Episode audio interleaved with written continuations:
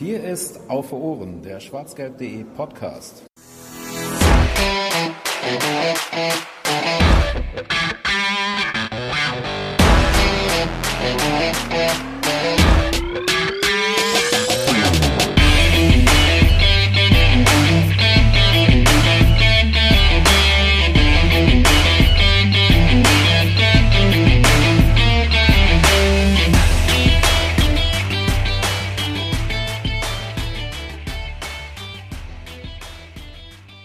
Die Welt ist eine andere, seit wir uns das letzte Mal gehört haben. Und damit spiele ich nicht darauf an, dass Borussia Dortmund aus der UEFA Europa League ausgeschieden ist, sondern dass äh, Wladimir Putin einen Angriffskrieg in die Ukraine gestartet hat.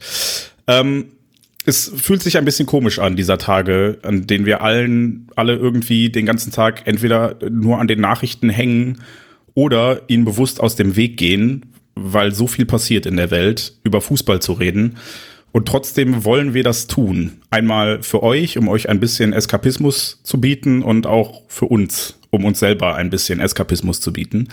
Herzlich willkommen zur 109. Ausgabe von Auf Ohren. Und äh, bevor wir über Fußball reden, möchte ich gerne noch einen kleinen Schwenker machen. Ähm, zusammen mit der BVB-Fanabteilung, dem Bündnis Südtribüne Dortmund, dem Fanprojekt Dortmund und Borussia Dortmund haben wir von schwarzgelb.de eine Spendenaktion gestartet oder ja, nicht mal gestartet, sondern wie wir führen sie fort und machen sie bekannt. Ähm, alle Informationen dazu, wie ihr mitmachen könnt. Es geht um Geldspenden, um Sachspenden. Da ist bitte ganz wichtig, dass ihr guckt, wenn ihr etwas spenden wollt, was ihr spendet. Denn Kleiderspenden zum Beispiel werden aktuell überhaupt nicht mehr gebraucht. Davon ist schon viel zu viel da.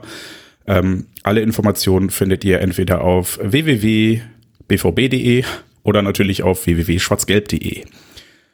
So, und ähm, damit wollen wir dann dieses Thema wirklich auch erstmal beiseite lassen und uns nur um das kümmern, was eigentlich die schönste Nebensache der Welt sein könnte.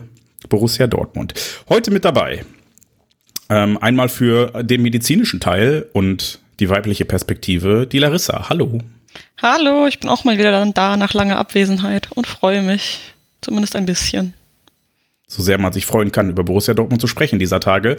Und Fanny ist dabei. Hallo. Hallo, ja, es ist tatsächlich herrlich belanglos, dieser Fußballsport, über den man sich reden und über den wir uns sicherlich auch das ein oder andere Mal in den kommenden Minuten aufregen werden. Ähm, aber ein bisschen Normalität tut uns allen ja auch vielleicht ein bisschen gut. Was nicht heißt, dass man die ganzen Sachen, die da in der Welt aktuell passieren, ähm, ja dann einfach vergisst, verdrängt oder gar nicht wahrnimmt oder sowas. Das hast du aber schon sehr schön gesagt am Anfang. Vielen Dank. Ja, Borussia Dortmund ähm, könnte Quell großer Freude sein eigentlich, hat das in den letzten Wochen aber eigentlich nur anderthalb Mal wirklich hinbekommen. Ähm, wir haben uns zuletzt gehört vor dem Spiel gegen Leverkusen und das sind schon einige Spiele, die seitdem hinter uns liegen und leider auch einige, die nicht ganz so erfolgreich waren. Wir müssen also einmal darüber reden, dass wir zu Hause gegen Leverkusen richtig weggeklatscht wurden, dass wir in der Europa League sehr sang- und klanglos ausgeschieden sind. Ähm, und dass wir dann zwischendurch doch nochmal die Ponys komplett aus dem Stadion gehauen haben. Also es ist eine absolute Freak-Saison, die Borussia Dortmund spielt und das liegt ähm, nicht nur an einer mangelnden Vorbereitung und an einem Trainer, der vielleicht immer noch nicht so ganz angekommen ist, sondern auch daran, dass sich in jedem Spiel zwei weitere Spieler verletzen und einer nur zurückkommt quasi. Wir haben also viel zu besprechen und deshalb wollen wir gar nicht so viel Zeit verlieren. Fanny, womit fangen wir denn an?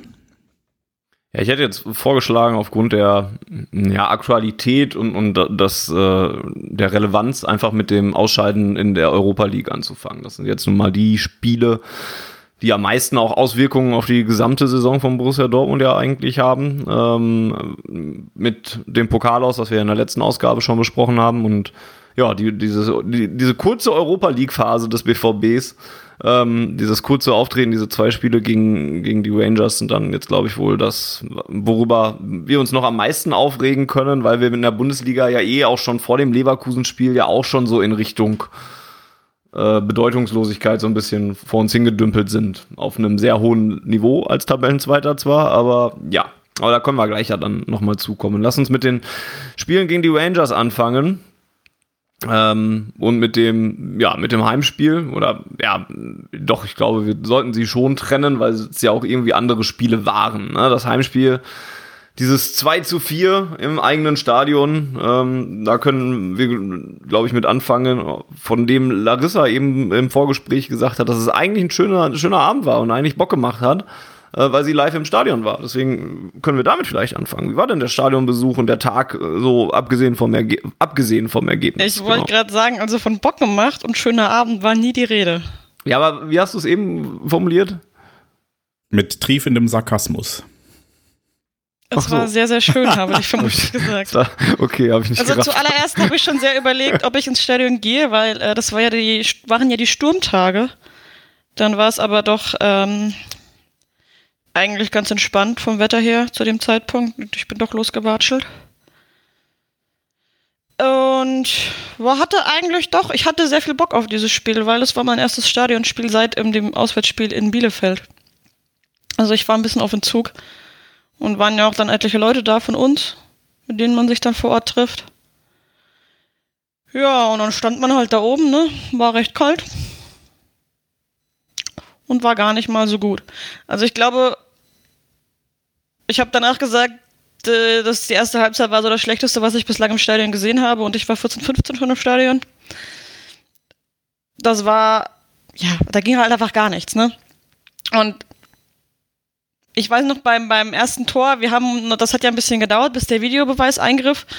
Und wir haben uns noch auf der Südtribüne ähm, ich und einer von Golden Oktober, uns äh, so ein bisschen äh, gefrotzelt von wegen, naja, warten wir mal bis zur Pause, dann kommt noch Handelfmeter. Und dann war es leider auch so, genau so.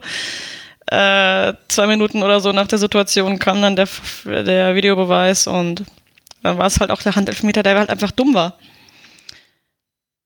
Ich finde es immer so ein bisschen schwierig, ähm, auf Sagadu drauf zu hauen weil ähm, er halt auch aus einer langen Pause zurückkam, nicht viel Routine hat, aber Junge, das war halt einfach so dumm. Und davor hat er halt auch eine, da hat er davor, hat er glaube ich noch die Ecke köpfen können, wo er ja wirklich einfach nur mit Druck auf den Boden köpfen muss. Und äh, der, der Typ im Tor hat keine Chance. Und ähm, er tut es nicht. Und das zweite Tor Gegentor fällt ja genauso unnötig, ohne jede Gegenwehr. Man ja, steht dabei und guckt zu, wie der den Ball ins Tor macht. Ähm, ich glaube, vor dem 3-1 oder dem 4-1 habe ich auch ein Twitter-Bild gesehen, wo vier um den vier Dortmunder Spieler um den ähm, Glasgow rum, ja doch Glasgow rumstehen, alle brav drei Meter Abstand, keiner geht irgendwie mal hin, keiner versucht, mal seriös den Zweikampf zu führen, den ballführenden Spieler vom Ball zu trennen, wodurch halt, ähm, ja, natürlich auch die anderen beiden Tore fehlen. Ähm, zweite Halbzeit fand ich, naja, besser ist irgendwie schwierig gesagt, weil es war auch nicht gut, aber es war so ein bisschen so eine Resthoffnung, die dann doch wieder aufkeimte, weil einfach die beiden Tore ja fielen. Ähm, aber wie gesagt, das war auch nicht gut in der zweiten Hälfte. Das war defensiv genauso scheiße.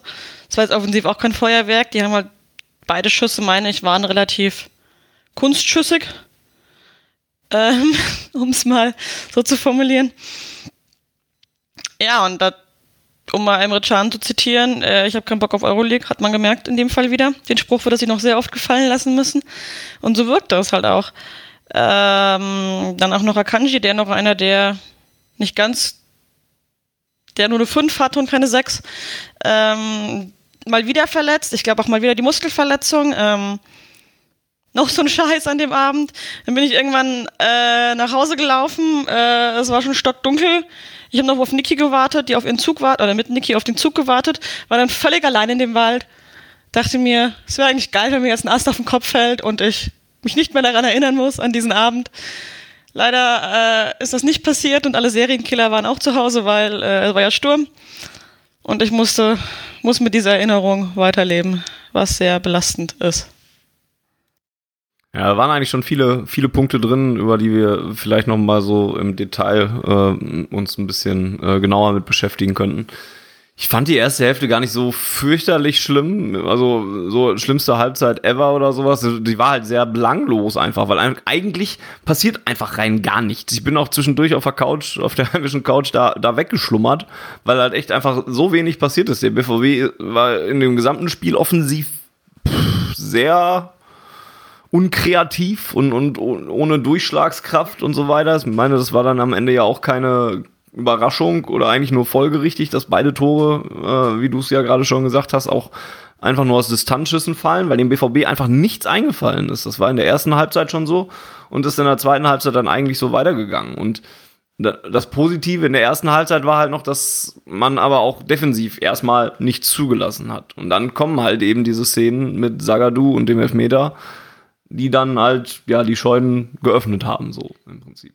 Wobei ich dieses Defensiv nicht zulassen auch ein bisschen am Gegner festmachen würde, die zu dem Zeitpunkt offensiv auch wenig versucht haben, beziehungsweise wenig in die, ähm, ja, wenig ins Risiko gegangen sind und dann nach diesen beiden Toren eben plötzlich Platz hatten und wahrscheinlich auch gemerkt haben, ey, warte mal, die werden sich ja gar nicht.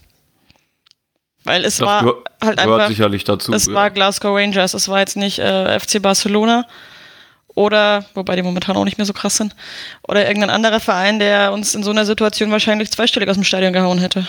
Bei so einer Gegenwehr. Naja, zweistellig nicht, aber schon fünf, sechs Tore.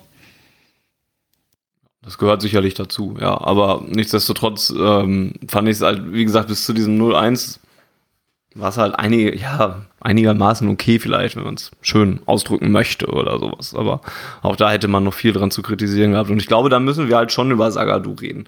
Aus auch aus vielerlei Gründen. Ne? Man, das war jetzt auch nicht die erste Szene, wo er extrem unglücklich agiert in dieser Saison und, und der Handelfmeter ist halt einfach doof. Die vergebene Chance hast du schon angesprochen. Und dann, also das ist das Sportliche und dann kommt halt noch das andere, dass er halt immer wieder verletzt ist. Und das bringt mich dann halt unweigerlich zu der Frage, wenn sein Vertrag jetzt im Sommer ausläuft, ähm, ob das noch Sinn macht, mit dem überhaupt noch irgendwie zu verlängern, weil du kannst mit ihm schwer planen, wenn du nach dieser Saison gehst.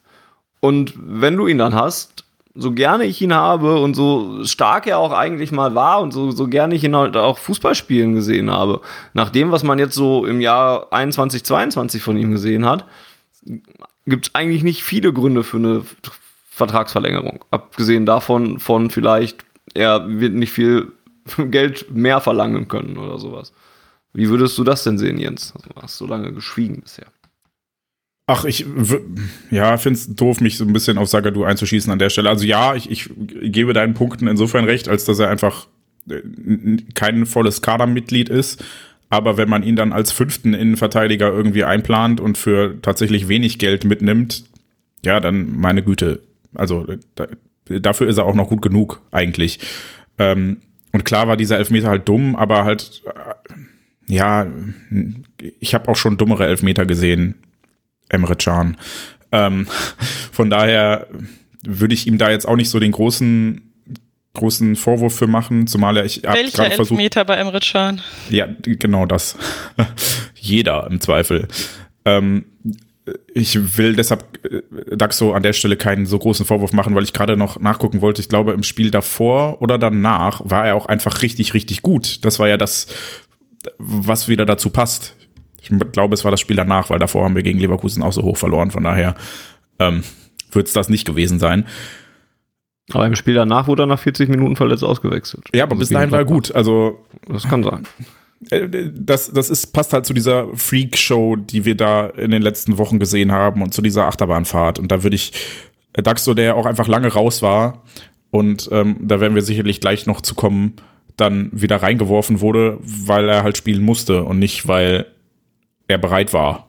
So ähm, würde ich dafür jetzt keinen Vorwurf machen wollen.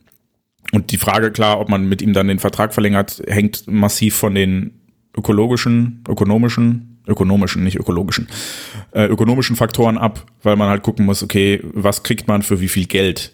Und kriegt man für ähnliches Geld einen Spieler, der besser oder gleich gut ist oder häufiger zur Verfügung steht und so weiter wenn man ihm jetzt mehr Geld bieten würde, damit er verlängert, das würde ich zum Beispiel nicht einsehen. Aber wenn man sagt, okay, für ein bisschen weniger Geld, weil du bist eh immer verletzt, aber wir haben dich dann noch in der Hinterhand, ja gut, dann meinetwegen.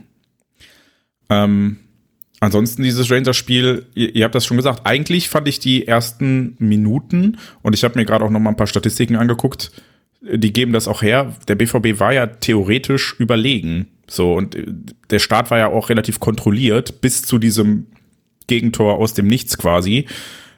Umgekehrt war es halt auch so eine Scheindominanz, würde ich jetzt mal sagen. Also hier stehen zwar am Ende 14 Chancen zu 9 Chancen, aber was für Chancen waren das denn, die der BVB da hatte? Ja, wir haben eben schon drüber gesprochen, dass beide Tore aus Distanzschüssen fallen, was jetzt nicht unbedingt dafür spricht, dass der BVB da sich sonderlich clever vors Tor kombiniert hat. Das heißt, es war halt irgendwie so, ja, Kontrolle, aber dann letzten Endes doch keine Kontrolle. Denn sobald die Rangers mal angezogen haben, sobald sie mal ähm, ein bisschen, bisschen direkter gespielt haben. Genau das, was, was ich mir vom BVB eigentlich wünschen würde und genau das, was wir dann auch gegen Leverkusen vorher schon gesehen haben und was uns dann auch in den anderen Spielen seitdem so Schwierigkeiten bereitet hat. Ich habe das im, im Fohlencast von, von der Rheinischen Post auch gesagt, so wenn, wenn Gladbach uns richtig stresst und richtig vorne drauf geht und mit Zug zum Tor spielt, dann kriegen wir Probleme. Und genau das haben wir gegen Leverkusen gesehen, das haben wir gegen die Rangers gesehen, auch wenn die ersten beiden Tore nach Standardsituationen fallen. Was ich bis heute nicht verstehen kann. Das ist, äh, du kannst nichts so gut und so repetitiv trainieren wie Standardsituationen. Und wenn es sein muss, stellst du dich halt noch mal zwei Stunden hin und lässt irgendjemanden Ecken schlagen, damit du in der Mitte guckst, wie du die verteidigst. Das Geile ist, in so einer Situation trainierst du ja dann sowohl Verteidigung als auch Angriff. Das ist, äh, du kannst nichts geiler trainieren als Standardsituationen. Und trotzdem versagen wir seit Jahren bei Standardsituationen. Ich verstehe es nicht. Ich verstehe es nicht. Und ähm, so ungern ich diesen Vergleich ziehe, aber es gab mal einen Trainer bei den Blauen, der es geschafft hat, mit denen fast nach Europa zu kommen, indem er einfach nur Standardtore erzielt hat und hinten stabil stand. So, ja, Hüb Stevens, die Null muss stehen und dann irgendwie dengelst du bei einer Ecke mal einen rein. Wie viele Spiele die damit gewonnen haben, wie viel die overperformed haben, dadurch, dass sie halt einfach so Grundlagen und, und das war ein One-Trick-Pony, aber es war das richtige, der richtige Trick, weil die gesorgt, dafür gesorgt haben, dass sie hinten stabil stehen und aus Standardsituationen immer mal ein Tor machen konnten. Und wir schaffen es, genau das Gegenteil davon zu machen. Wir stehen nicht sicher hinten und sind selbst ungefährlich bei Standard. Ich verstehe es nicht. Dafür sind, es ist eigentlich so einfach zu trainieren, eine Standardsituation. Und das ist dann der Punkt, weil bis dahin das Spiel war mehr oder weniger unter Kontrolle und dann liegst du plötzlich zur Halbzeit 0-2 hinten und weißt selber nicht warum. Und dann ähm, hat Rose ausnahmsweise mal früh gewechselt, wenn ich mich recht entsinne, sogar zur Halbzeit. Ähm, das hat auch Veränderungen gebracht in der Statik des Spiels. Aber dann haben die Rangers, glaube ich, irgendwann nochmal zurückgetauscht. Nee, das war im Rückspiel, Entschuldige.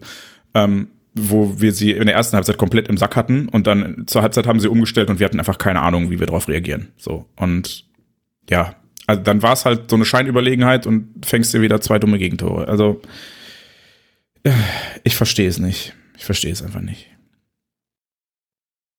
Ja, und es ist dann halt echt auch einfach, ne, das ganze Abwehrverhalten in dem ganzen Spiel, ne, ich wollte da auch eben Sagadu jetzt gar nicht die, die Alleinschuld oder den Sündenbock äh, daraus machen oder sowas und ihm die Alleinschuld zuschieben, sondern da waren ja auch einfach alle schlecht. Und, und, und das fängt in der Defensive an, wo alle gepennt haben und, und, und die Tore ja fast schon hergeschenkt haben durch, durch fast nicht existente Defensivarbeit und geht dann halt in der Offensive halt weiter mit, mit den Schwächen, dass man da nicht weiß, wie man sich da irgendwie nach vorne äh, kombinieren soll. Ne? Das war einfach irgendwie ein komplettes Totalversagen. Und ja, du bist dann zwar sogar eigentlich ja noch drin, weil du ja irgendwie noch zwei Tore machst und Auswärtstorregel nicht mehr da ist und man dann ja eigentlich nur zwei Tore braucht und man war ja im Rückspiel, wo wir dann gleich nochmal drauf kommen, trotzdem irgendwie noch auf einem guten Weg. Ich hätte mich jetzt noch nicht mal überrascht, wenn wir das noch irgendwie gedreht hätten oder sowas. Aber das sind halt so Hypotheken, die einfach so mega unnötig sind und halt auch wieder einfach wieder so viel von dem ist, was wir schon so oft besprochen haben an dieser Stelle. Standardsituation, Konzentration, äh, Auftreten. Haltung heißt es jetzt neuerdings unter Marco Rose. Das ist, ist dann das neue Wort dafür, was man dann halt bemüht oder so. Aber es sind immer die gleichen Sachen, über die der BVB redet. Und, und ja, theoretisch kann ich wieder mit meiner Stürmerdebatte sogar wieder um die Ecke kommen, weil Erling Haaland äh, verletzt ist, ewig, und wir auch einfach, ne, keinen Ersatz für ihn haben. Also es geht nicht, noch nicht mal darum, Erling Haaland eins zu eins irgendwie zu ersetzen. Das geht nicht. Und, und auch nicht halb so gut zu ersetzen. Funktioniert wahrscheinlich auch nicht so gut. Aber wir kriegen ihn ja gar nicht ersetzt. Wir haben ja ohne Erling Haaland teilweise gar keine Idee, wie wir Fußball spielen wollen oder sowas. Ne? Also, und, und einfach keinen Zielspieler. Ein Daniel Mahlen versucht das jetzt seitdem so ein bisschen und ich bin sehr zufrieden mit Daniel Mahlen und der Entwicklung, die er genommen hat. Und, und finde ihn im Moment ziemlich gut und, und sehe ihn sehr gerne bei uns Fußball spielen und glaube, dass wir auch an ihm noch sehr viele Freunde haben. Aber er ist halt eine andere Form des Zielspielers. Und dann hast du noch Yusufa Mokoko mit seinen 17 Jahren, der jetzt auch wieder verletzt ist. Und der auch nicht dieser Zielspieler sein kann, weil der auch einfach noch Zeit braucht, um sich in dieses System und, und in dieses Spiel bei den Profis einzuarbeiten, weil er da immer noch nicht angekommen ist, aus verschiedensten Gründen. Da hat auch sicherlich seine Verletzungshistorie, seine jüngste, auch mit zu tun. Ne? Und dann, dann da so noch Steffen Tigges, der ein Drittligaspieler ist. Und dem man das auch leider viel zu oft anmerkt. So schön das ist, dass er da rumläuft oder so, aber da haben wir halt auch einfach null Qualität vorne drin, so richtig. Und, und dann um Erling Haaland, also null ist auch wieder hochgegriffen und zu viel gesagt und übertrieben. Aber um irgend fehlt dem BVB Erling Haaland und das tut er in dieser Saison über weite Strecken, dann hat der BVB ein Problem. Das wäre bei jedem Verein so, wenn Erling Haaland nicht spielen kann. Aber das ist bei uns vielleicht auch dann einfach ein bisschen zu viel, was mich dann halt auch, aber vielleicht ist das auch wieder meine Stimmerperversion, die ich habe und das äh, liegt daran, dass ich dieses Thema halt immer wieder rausgreife oder sowas. Aber das ist halt auch etwas, was mich echt, ich hatte gedacht, wir hätten es geklärt Anfang der Saison und ich wurde eines Besseren belehrt. Ähm, aber für, ne, und das gehört auch dazu, dass, äh, zu, zu der Leistung des BVBs in, in, insgesamt in dieser Saison, nicht nur bei diesem Spiel, dass man ohne Erling Haaland halt einfach ganz, ganz große Probleme hat. Und das hätte jeder Verein, aber der BVB kriegt es auch einfach gar nicht hin, da irgendwie einen Ersatz für zu finden. Naja, wenn von zwei Stürmern einer dauerhaft ausfällt, dann bist du wieder genau da, wo du vorher warst. Du hast nur noch einen Ja, Stürmer. eben. Aber ähm, ich würde dir an einer Stelle ein bisschen widersprechen wollen. Äh, Ja, Erling Haaland ist massive Qualität und wenn er fehlt, dann fehlt dem BVB was. Aber genau das ist halt das Problem. Und das, also auf der einen Seite stehen dann da halt elf andere Leute auf dem Platz, die eigentlich gut, gut genug sein müssten. Und auf der anderen Seite darfst du äh, als Verein eigentlich nicht so abhängig von einem Spieler sein oder von dessen Qualität. Das hatten wir im letzten Jahr ja fast genauso mit Haaland und Sancho. Nur, dass wir da halt Sancho noch hatten. Und du hast es ja auch gemerkt, wenn die beiden keinen Bock hatten oder nicht geliefert haben, vor allen Dingen Sancho dann ähm, in der Hinrunde oder Anfang der Rückrunde, dann hast du halt auch gemerkt, okay, die Mannschaft kriegt es nicht hin. Und wenn beide geliefert haben, dann gewinnst du halt auch mal zehn Spiele in Folge. So, und das ist halt das Problem. Und da ist Borussia Dortmund dann zu unausgewogen aufgestellt, wenn du dich halt so abhängig machst von einem Spieler und der dann auch noch so lange fehlt. Ja, und dann sind wir wieder bei dem ganz großen Thema Kaderplanung und sportliche Leitung und sowas halt alles, die da einfach keinen guten Job in der letzten Zeit gemacht hat, finde ich. Es wird immer so viel über irgendwie Marco Rose und auch über die einzelnen Spieler und sowas geredet oder so, aber der Kader ist für mich einfach nicht gut genug und zusammen äh, und, und ja, als, als Gesamtbild zusammengestellt. Ne? Und das, auch da haben wir schon häufig drüber geredet, dass da Spieler verpflichtet wurden und so weiter, aber man hat so keinen großen Plan, wo es hingehen soll mit diesen Spielern und, und ja, dann ist auch ein, sind auch andere Leute schuld, als die Leute, die auch schuld sind, weil sie auf dem Platz stehen zum Beispiel und sicherlich auch eine Schuld tragen, wenn sie an der Seitenlinie stehen und die Aufstellung machen und so weiter. Die will ich auch nicht komplett da rausnehmen, aber ich finde, dass, dass auch immer noch die sportliche Leitung an sich viel zu wenig, auch in der öffentlichen Wahrnehmung, viel zu wenig hinterfragt wird. Weil das, was du gesagt hast, Jens, sehe ich genauso und das wird aber auch schon mal angesprochen, aber ohne die Leute anzugreifen, die eigentlich dafür verantwortlich sind, die, den Kader zusammenzustellen. Das finde ich schon ein bisschen überraschend. Diese Büchse der Pandora wollte ich jetzt nicht öffnen. Bei Ja, mir lag es auch auf der Zunge, das, was du gesagt hast. Ja, wir müssen da auch nicht im, im Detail jetzt mega drauf eingehen oder so, weil wir da auch schon häufiger drüber geredet haben, ne? Aber äh, vor allen Dingen über diese Leitidee und sowas, ne? Aber es wird immer über, Ma also was mich nervt, ist zum Beispiel, dass so viel über Marco Rose schon wieder gesprochen wird und dass Marco Rose schon wieder so viel in der Kritik steht und dass es in sozialen Medien dann immer sofort wieder heißt, wir brauchen wieder einen Trainerwechsel. Und ich habe es euch ja gleich gesagt. Und Marco Rose war von Anfang an auch nicht Eden Terzic und sowas alles. Und wir befinden uns wieder genau in dem gleichen, also mit Ansage. Das wussten wir auch alle, dass das kommt, wenn es die ersten Niederlagen gibt oder sowas. Oder die, die, die, das erste Ausscheiden aus Pokalen oder sowas. Ne? Aber wir befinden uns wieder genau in dem gleichen Gedeh, in dem wir uns immer wieder befinden. Und ich finde es einfach mittlerweile echt zu billig, das immer nur auf dem Trainer abzuwälzen. Wenn es ganz offensichtlich auch andere Baustellen beim BVB gibt. Ja, selbst wenn wir jetzt einen Trainer wechseln, sagen wir zum Sommer holen wir äh, den nächsten äh, Marco Rose, Favre, wie auch immer. Es wird auch eins zu eins die gleiche Situation geben. Dann haben wir die fünfte Trainer, fünf, fünfte, vierte? Es wäre dann der fünfte Trainer nach Tuchel. Trainerdiskussion im fünften Jahr oder die vierte im vierten Jahr, ich weiß es nicht mehr so genau.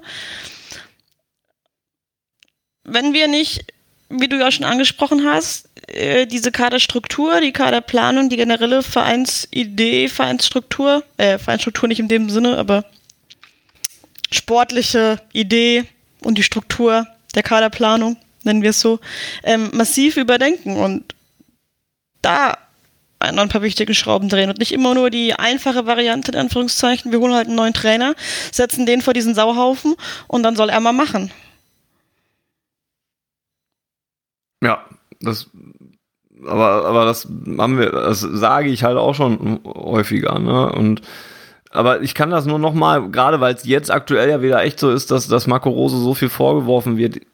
Selbst wenn du Edin Terzic jetzt wieder hinstellst zum Sommer hin oder sowas, dann hast ich, ich sehe nicht die permanente Verbesserung dadurch, wenn man nicht an den anderen elementaren Stellschrauben dreht.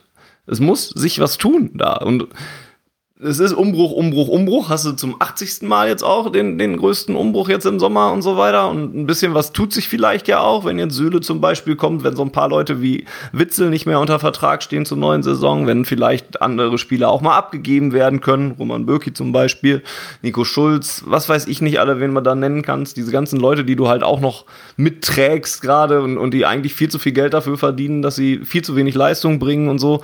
Solange du das alles nicht änderst, funktioniert es, egal unter wem, nicht. Zumindest nicht langfristig. Für ein paar Wochen und Monate, vielleicht sogar für eine Saison. Aber dann drehen wir uns in zwei Jahren wieder im Kreis und in drei Jahren und immer und immer wieder, wenn wir nicht endlich anfangen, mal irgendwie Spieler zu verpflichten, die zu diesem Verein passen und nicht Spieler, die gut sind. So, oder die das gute bundesliga -Spieler. Das ist genau das Stichwort, weil es gibt ja aktuell irgendwelche Gerüchte, zumindest sehr leise Gerüchte, um, um eine Verpflichtung von Timo Werner. Und das ist, wäre so ein Transfer, wo ich mir denken würde, singulär betrachtet, kannst du natürlich sagen, ein Stürmer wie Timo Werner, wenn der auf dem Markt ist, solltest du die Fühler danach ausstrecken. Aber genau das darfst du eigentlich nicht tun an der Stelle. An der Stelle musst du halt gucken, okay, A, hilft er mir mit seinen Stärken sportlich weiter? Habe ich vielleicht nicht schon zu viele Spieler des gleichen Typs im Kader?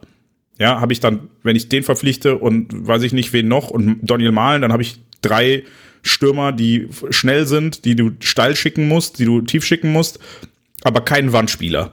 Ist das so sinnvoll? Ähm, B musst du dann natürlich gucken, kannst du das Geld vielleicht besser investieren? Kaufst du vielleicht zwei nicht ganz so hochqualitative Spieler, die aber weniger Gehalt fressen, weniger Ablöse kosten und wenn sie dann nicht ganz so viel Leistung bringen, das Geld nicht für fünf Jahre versenkt ist. Ähm, und drittens kommt dann wirklich der Punkt, was für eine Spielidee willst du hier aufziehen?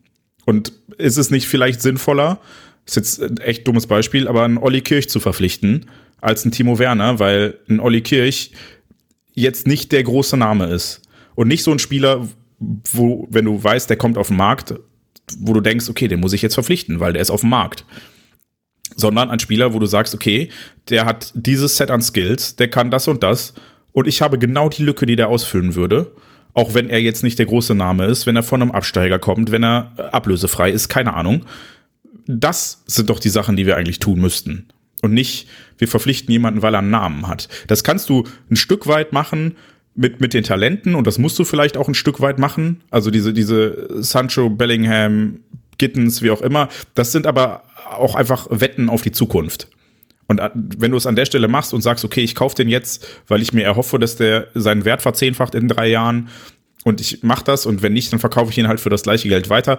Das finde ich ein Stück weit okay, aber Borussia Dortmund ist inzwischen so weit, dass wir das nur noch machen. Dass wir nur noch entweder fertige Spieler kaufen, die dann enttäuschen, oder Spieler, die sich irgendwann mal geil entwickeln müssen, aber wir haben gar kein Gerüst, in die man die einbauen kann. Oder in das man die einbauen kann. Weil wenn du so ein Grundgerüst hättest, eine Mannschaft, eine Struktur, einen Stamm, wo du dann sagst, okay, hey, hier kann ich jemanden wie Mukoko auch mal reinschmeißen und erwarte nicht direkt von ihm, dass er A, die Kohlen aus dem Feuer holt und B, dass er von alleine schwimmt, sondern ich habe jemanden, der neben ihm her schwimmt und ihm von Ertrinken bewahren kann, wenn es sein muss dann kannst du solche Talente ja auch viel besser aufbauen und dann bilden die nicht den Kern deiner Mannschaft. Aber wir reden bei Jude Bellingham von jemandem, der in den zwei Jahren, die er jetzt spielt, zum absoluten Stammspieler geworden ist, weil halt niemand anderes da ist, der ähnlich gut ist. Und das ist ein 18- oder inzwischen 19-Jähriger. So, das ist eigentlich ein Armutszeugnis für den Rest dieser Truppe, dass da so ein Talent kommt und die alle vom Platz fegt. Und auch ein Armutszeugnis, ehrlicherweise, so ein bisschen für die sportliche Leitung, die es nicht schafft, eine Mannschaft zusammenzustellen, wo der so gut integriert werden kann. Also ich freue mich darüber, dass Bellingham so steil geht und über seine Entwicklung und bin ja auch großer Fan von ihm. Aber dass er so herausragt in vielerlei Hinsicht, das sollte halt eigentlich nicht sein dafür, dass wir ihn gekauft haben, weil er halt ein Talent ist, das irgendwann mal teuer verkauft werden kann. Dafür sollten wir andere Spieler im Kader haben. Aber ihm kommt halt schon auch noch dazu, dass er auch schon echt gut ist. Ne? Also ist ja jetzt nicht so, dass er, dass er nur spielt, weil, er, weil wir keine Alternativen haben, sondern weil er ja auch schon ja, aber es echt war zeitweise ja auch tatsächlich so, dass er gespielt hat, weil keine Alternativen war. Ich sage ja, ich freue mich, dass er gut ist, aber er ist ja auch vor allen Dingen gut in Tugenden, die nicht mal unbedingt Talent sind. Also mhm. er überzeugt ja gerade dadurch, dass er halt in der 93. Minute auch noch mal zum zum Pressing ansetzt und nicht, also dazu kommt, dass er ein geiler Fußballer ist. Ja, aber er ist halt Sven Bender und Ilkay Gündogan kombiniert. Es würde ja reichen, wenn du eins von beiden bist. Aber wir haben ja, ja, also, wenn ihr versteht, was ich meine. Ganz provokant könnte man jetzt auch fragen, was wäre, wenn ein Bellingham oder so ein Spieler eben in einem System spielen würde oder in einer Mannschaft spielen würde, die wirklich funktioniert. Wenn nicht dieser junge Spund diese ganze Mannschaft auf seinem Rücken tragen muss, sondern sich wirklich ein bisschen Platz hat, sich zu entwickeln und noch mehr aus sich rauszugehen. Das ist eine gute Frage. Ja, noch weiter ketzerisch und, und ein bisschen Genau, ja, das ist eine gute Frage. Und wenn du noch weiter ein bisschen böse fragen möchtest oder sowas, wo wir gerade bei Jude Bellingham sind, wir springen schon wieder viel zu viel hin und her, aber ich glaube, es ist auch okay. Ähm, da hat man ja jetzt auch schon wieder, ne, gab es jetzt auch in den letzten Tagen wieder viele Meldungen darum, dass er frustriert ist. Bei Nico Schulz konnte man es relativ gut an den Lippen ablesen, was er ihm so entgegengeworfen hat. Dann hat er Axel Witzel anscheinend in der, in der Halbzeitpause äh, bepöbelt und so weiter. Das finde ich auch schon wieder interessant. Ne? Man kann das auch vielleicht erklären mit, das ist ein junger Spieler, der nicht, der, der, der sowas auch erst noch lernen muss, dass das vielleicht nicht unbedingt so die beste Idee ist oder dass das zumindest nicht medienwirksam gemacht werden sollte, wenn man es halt von den Lippen zum Beispiel ablesen kann und so. Und, und dass man da auch so ein bisschen seine Emotionen und so weiter im, im, äh, im Griff haben muss oder so. Auch da will ich jetzt, also hier will ich noch viel weniger Bellingham an den Karren pissen, auch was das Ganze angeht. Aber ich finde das halt auch nur so, symbolträchtig halt auch, dass wir auch den jetzt, ne, der kommt hier mit so mit kommt mit jugendlichem Elan, Elan hier hin und braucht gar nicht so fürchterlich lange, um auch frustriert zu sein von dem ganzen Scheiß, der in Dortmund so passiert. Und das haben wir nicht nur bei Bellingham. Erling Haaland ist genauso. Der ist auch hier mit seiner jugendlichen äh, und Naturgewalt ist der hier angekommen und hat dieses Spaß am Spielen zu, ähm, vermittelt und so weiter. Und mittlerweile hadert er auch mehr mit, mit seinen Gegenspielern, mit sich selber ne, wenn er denn mal spielt und nicht verletzt ist und sowas.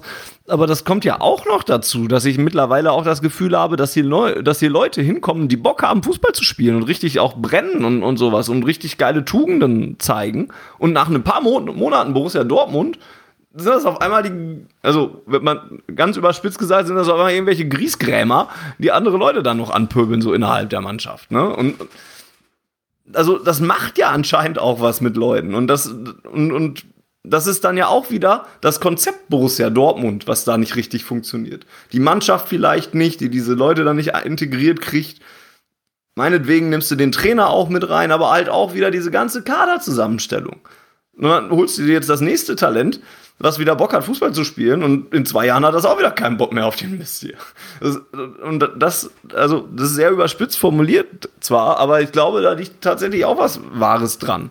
Dass wir selbst Spieler, die Bock haben, noch klein kriegen. Und das habe ich schon ein paar Mal jetzt auch gedacht, dass das eigentlich nicht sein kann, dass so Spieler wie Bellingham und, und Haaland die, die angetreten sind mit mega Bock auf Fußball, dass die, dass die es jetzt zumindest nicht mehr ausstrahlen, mega Bock noch auf Fußball zu haben. Das finde ich auch ärgerlich. Wobei ich nicht, also ich würde nicht sagen, wir kriegen sie klein, aber also wir haben bei Haaland vor allem ja auch alle bewundert, wie geil ehrgeizig er ist und wie mit wie viel Biss und Power und Elan er reingeht und ähm, ich habe ganz oft gehört nach, nach Haalands ersten Spielen, boah, wenn, wenn Marco Reus mal so auftreten würde, so, ne? Wobei ich nicht glaube, dass Marco Reus weniger ehrgeizig ist, er ist halt nur nicht so ein extrovertierter Typ dabei. Ähm, aber ja, und ich glaube nicht, dass wir die klein kriegen. Ein Erling Haaland wird sein Leben lang ehrgeizig sein und bleiben und auch ein Jude Bellingham wird das bleiben. Aber die werden es halt dann woanders sein, weil sie keinen Bock mehr haben, in diesem scheiß Verein zu spielen, blöd formuliert, weil die dem halt sehr schnell entwachsen. Und das ist das Problem. Die entwachsen ihm zu schnell. Dass sie ihm irgendwann entwachsen würden, weil Erling Haaland wahrscheinlich irgendwann der beste Stürmer der Welt sein wird. Und dass Jude Bellingham auch einer der besten Spieler der Welt sein wird, da freue ich mich auch drauf und drüber. Aber dass er dem Rest des Kaders so schnell entwächst, spricht halt nicht für den Rest des Kaders. Ja. Ich würde versuchen, das Ganze wieder so ein bisschen auf die, auf die Bahn zurückzukriegen, die wir jetzt verlassen haben. Ähm, weil ich es auch echt interessant, also ich finde das auch mal wichtig, das, das anzusprechen. Aber ich glaube, so über das Hinspiel von Glasgow haben wir jetzt schon viel geredet. Und dann kommt da das Rückspiel. Und du spielst bei den Rangers und du hast die Mannschaft eigentlich so, äh, erstmal hast du wieder ein ganz anderes Auftreten. Ne? Also auf einmal denkst du, okay, es sieht eigentlich gar nicht so dumm aus, was sie da machen. Dann ist Brandt halt mega dumm und macht ein dummes Foul und wir kriegen einen Elfmeter gegen uns und, und liegen sogar hinten. Aber auch dann ist der Auftritt wieder anders und die Mannschaft scheint viel mehr um, umzusetzen als das, was man vor einer Woche gesehen hat, dann halt im Hinspiel. Und man kämpft sich ran, man macht zwei Buden. Und Jens hatte das eben, glaube ich, schon gesagt, dass man die eigentlich in der Halbzeit oder zur Halbzeit am Sack hatte. Ne? Und das haben auch nachher die Spieler ja auch in den Interviews alle gesagt. Du führst 2-1 durch Bellingham und Malen dann und hast sogar noch weitere Chancen. Ähm, noch höher zu führen auch eigentlich. Ne? Und du hast sie komplett in der Hand. Ich habe echt dran geglaubt, dass da noch was geht. Es fehlte ja auch nicht mehr viel bis zur Verlängerung, weil ja nur noch ein Tor, was da so gefehlt hat oder so. Aber man hatte halt das Gefühl, auch ohne Haaland, dass, dass da noch weitere Tore fallen können. Ne? Und dann stellt der Gegner um, tatsächlich. Und ja, dann passiert auch eigentlich gar nicht mehr so viel, außer dass wir uns relativ schnell das 2 zu 2 fangen, was uns natürlich auch wieder wehtut, ne? weil das uns auch dann natürlich nicht gerade entgegenkommt. Auch das darf einfach um, ums Verrecken nicht fallen. Ne? Marius Wolf und Julian Brandt gucken zu, wie draußen eine Flanke kommt Mats Hummels schlägt in der Mitte laienhaft über den Ball. Das darf ihm auch einfach nicht passieren. Das weiß er selber, hat er nachher dann ja auch recht schnell. Wobei ich mir gesagt. bei Hummels ehrlicherweise gar nicht sicher bin, ob er über den Ball schlägt oder einfach nicht drankommt. Also ich glaube, er hat ihn ein bisschen, also ein bisschen hat er ihn ja noch ja, ja, aber ne, ich also sogar. ich würde tatsächlich ihm den, Vor den Vorwurf weniger machen, weil ich glaube, er hat alles versucht, anders als außen auf dem Flügel. So. Ja, das, das stimmt. Der, der größere Vorwurf geht an, an, an Wolf und Brandt, Hummels sieht in der Mitte halt nicht gut aus und kann es, im besten Fall kann er es ja halt auch noch verhindern. Ne? Ja, und dann steht es halt 2-2 nach einer Stunde und dann wird es halt schwer. Auch weil du in dieser ersten Anfangsviertelstunde der zweiten Hälfte auch nicht das Gefühl hattest, dass da jetzt noch super viel Offensive beim BVB ist, weil die Rangers es dann halt gut gemacht haben, es besser äh, verteidigt gekriegt haben, auch so ein bisschen die Nervosität aus dem Spiel rausgenommen haben, die sie in der ersten Halbzeit auch noch hatten. Da hatte man auch die, das Gefühl, dass die Stimmung halt auch schon fast kippen könnte. Ja, und dann passiert halt auch einfach gar nicht mehr so super viel. Dann ist es wieder so wie im Hinspiel gewesen, so eigentlich. Ne, dann, man, dann verläuft die Zeit und es fehlen einem halt immer noch zwei Tore und die fallen dann halt nicht. Eigentlich hat man sogar Glück, dass äh, das 3 zu 2, was äh, geschossen wird für die Rangers, was dann noch zurückgenommen wird, weil, weil Chan sich da hat übertölpeln lassen komplett und dann das Foulspiel war es, glaube ich, dann gepfiffen kriegt. Verstehe ich bis heute nicht, diesen Elfmeter-Pfiff. Äh, also diesen Foul-Pfiff. Es war, Ja. also der, der Rangers-Spieler ist einfach eher am Ball und fertig. Ja. Chan Ja. tritt, tritt ihm quasi von hinten in die Beine und lässt sich fallen. Und ich, ah, sehr viel Glück gehabt an der Stelle, sonst wäre das Spiel da zu Ende gewesen. Ja, nach dem 3 zu 2 wäre es komplett zu Ende gewesen, aber so ist es dann halt auch nur ausgelaufen, so im Prinzip. Und dann wusstest du nach 70, 80 Minuten, ja, okay, komm, da geht jetzt wahrscheinlich auch nichts mehr. Ne? Und dann sind es wieder auch, ne, man kann sich jetzt darüber unterhalten, was jetzt gefehlt hat, die, die Tore vorne, ne, aber man hat ja auch zwei Tore gemacht. Aber dann kriegst du wieder zwei, ne, dumme Gegentore vor allen Dingen auch und lässt sich dann auch wieder so einfach ausrechnen und so. Und das ist ja auch wieder, ja, schade dann halt einfach gewesen. Mit einer besseren Leistung und dem Gefühl, dass da noch was gegangen wäre, scheidest du dann am Ende dann doch noch aus in Schottland. Ähm, und hast nicht das Gefühl, dass da, also du hast das Gefühl, dass es absolut verdient war, dass Borussia Dortmund hier ausscheidet. Aber du hast nicht das Gefühl, dass da nicht mehr gegangen wäre, weil das wäre sowohl im Hin- als auch im Rückspiel einfach gewesen. Alleine schon, wenn du eine bessere Defensive auf den Platz gekriegt hast. Aber wenn du sechs Gegentore in zwei Spielen kriegst, ja, dann wird's halt schwer mit dem Weiterkommen.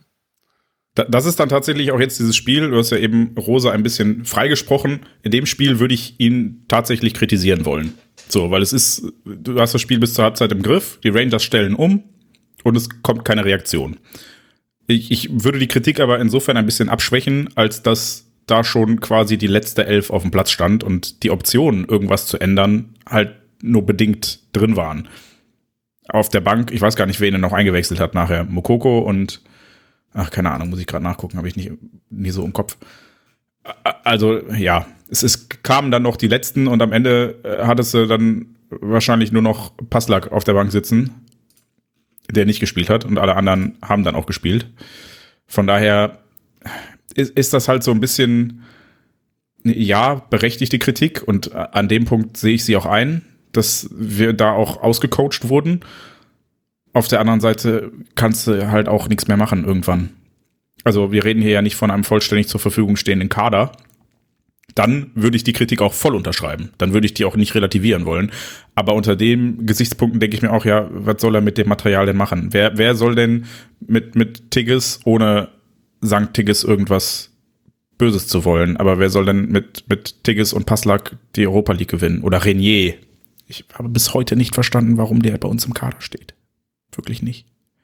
Wer soll denn mit denen irgendwie die Europa League gewinnen? Ich finde es auch gemein, dass du Passlack und Tiggers mit Beignet in einen Hut wirfst. Äh, Renier, nicht Meunier. Äh, Meunier, meine ich doch, Renier, Entschuldigung. meinte Meunier war da Renier. leider schon wieder verletzt. Ja, nein, ich meinte auch Renier, das war jetzt tatsächlich kein Front gegen ihn. Trotzdem finde ich es gemein. Tiggers hat immer ein paar Buden gemacht. Passlack Zwei. auch schon. Ja. Ja. Äh, ja, also ja, wir, wir mögen die ja auch. Das ist ja gute Jungs. Steffen Tickes Die zwei so. mögen wir toller Typ immerhin. bestimmt. Renier, Ja, toller Typ bestimmt. er hat mir Ja, mein aber- Holland-Autogramm besorgt, also auf Tiggers lasse ich nichts mehr kommen. Ja, alles, alles gut, aber für Bundes, also für Borussia Dortmund, äh, für Bundesliga sieht es schon schwierig aus, finde ich, und für Borussia Dortmund dann halt noch schwieriger. Ja, absolut. Ne? Also Gehe ich voll mit. machen, machen wir uns ja leider auch nichts vor. Ne? Und ja, so scheidest du dann vollkommen enttäuschend. Also das Beste an dem Ausscheiden ist, der Probemonat RTL Plus hat komplett gereicht. ne? Ich brauche hier nichts mehr verlängern oder so. Ich habe nichts bezahlt dafür und kann da jetzt sofort wieder aussteigen. War eh eine Schei also war eh eine bescheidene Übertragung, was sie da vor allen Dingen im Hinspiel daraus gemacht haben. Uiuiuiui. Und ähm, im Rückspiel hatte man zumindest Marco Hagemann am Kommentar. Ich, ich Das möchte heißt, kurz ja. zumindest technisch hervorheben, Streaming lief bei RTL Plus jederzeit flüssig und auch immer in einer guten Bildqualität. Das haben sie The Zone voraus. Aber ja, die, die Rahmenberichterstattung, oh mein Gott. Oh mein Gott. The Zone läuft bei mir eigentlich auch ganz gut, um das äh, zumindest zu vergleichen. Von daher kann ich da nicht so meckern. Aber RTL Nitro haben wir uns, können wir uns jetzt schenken, weil die anderen Europa League-Spiele sind mir auch einfach egal. Ja, und so ist man dann halt raus. Vielen Dank für nichts und erzählt mir auch bitte beim nächsten Mal, wenn wir irgendwann wieder Dritter in der Champions League werden, erzählt mir bitte nichts mehr davon, von wegen, ich möchte nichts mehr hören hier, das fehlt uns noch in unserem Trophäenschrank, UEFA Cup haben wir noch nie gewonnen, jada, jada, jada. Das ist immer der gleiche Lied. Dann fliegst du wieder gegen so einen kleinen Verein raus und, ach, hör mir doch auf. Ärgert mich alles. Lass uns mal lieber über die Verletzten reden. Die gab es nämlich auch noch in diesem Spiel dazu. Ne? Jens hat ja gerade schon die Ka Kaderstruktur und, und, ähm, und das zur Verfügung stehende Personal äh, angesprochen. Äh, Rafael Guerrero stand zu diesem Spiel schon gar nicht mehr richtig zur Verfügung. Ähm, stand, war nur noch äh, auf der Ersatzbank, weil er auch wieder Muskelprobleme hatte. Und Meunier und Reus haben sich in diesem Spiel auch nochmal verletzt. Ähm, und ja, mittlerweile fehlt Mukoko seitdem. Das ist äh, dann noch danach noch passiert, beziehungsweise im Augsburg-Spiel hat er sich halt auch noch mal was verletzt. Und wir reden ganz schön viel über Muskelverletzungen. Jetzt haben wir mit Larissa eine, oh Gott, eine, ist Physiotherapeutin deine richtige Berufsbezeichnung, Larissa? Jetzt würde mich als allererstes interessieren, was du äh, denn noch ähm, in petto gehabt hättest. Nichts. Ja, Physiotherapeutin stimmt. Gut. ähm, sonst hätte ich dich einfach gefragt. Ähm, wir haben eine Physiotherapeutin. Die ja sogar im Fußball jemand, arbeitet. Nee, leider Oder nicht gearbeitet mehr. hat. Nicht mehr. Ah, schade. Aber bis vor kurzem noch im Fußball gearbeitet habe. Da das aber in Essen Genau. ist und ich in Dortmund wohne. Und naja.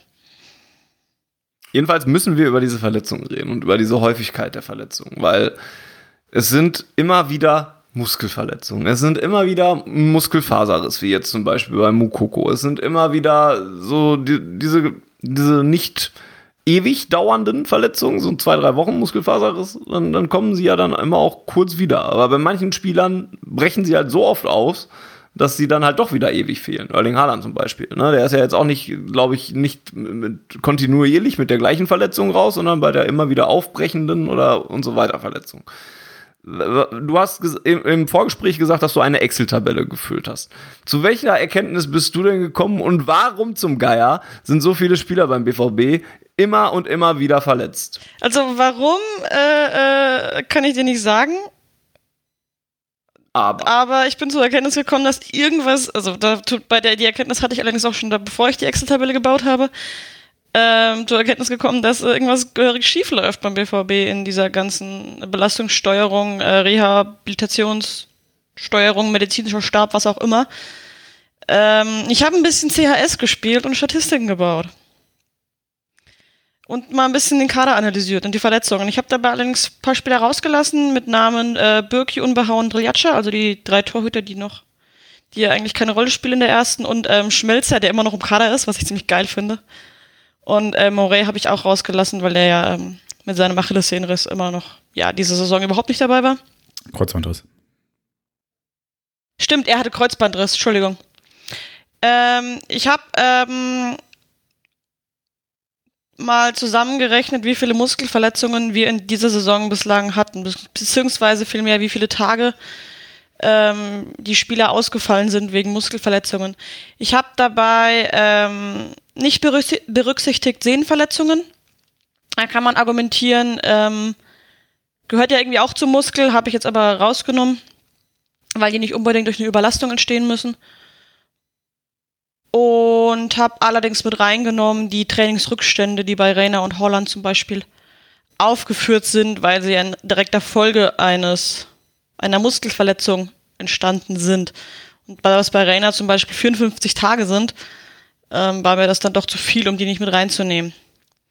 So insgesamt in dieser Saison ähm, haben die Spieler bei Borussia Dortmund 649 Tage wegen Muskelverletzungen gefehlt und dabei insgesamt 109 Spiele verpasst. Jetzt dürft ihr mal raten, wer ist Spitzenreiter? Haaland schon? Nee. Der ist tatsächlich nur Rang 5. Nee, 4. Guerrero? Mhm, Rang viel weiter unten. Ja, Rainer. Rainer, genau. Ja. Rainer. 158 Ja. Tage, 29 Spiele.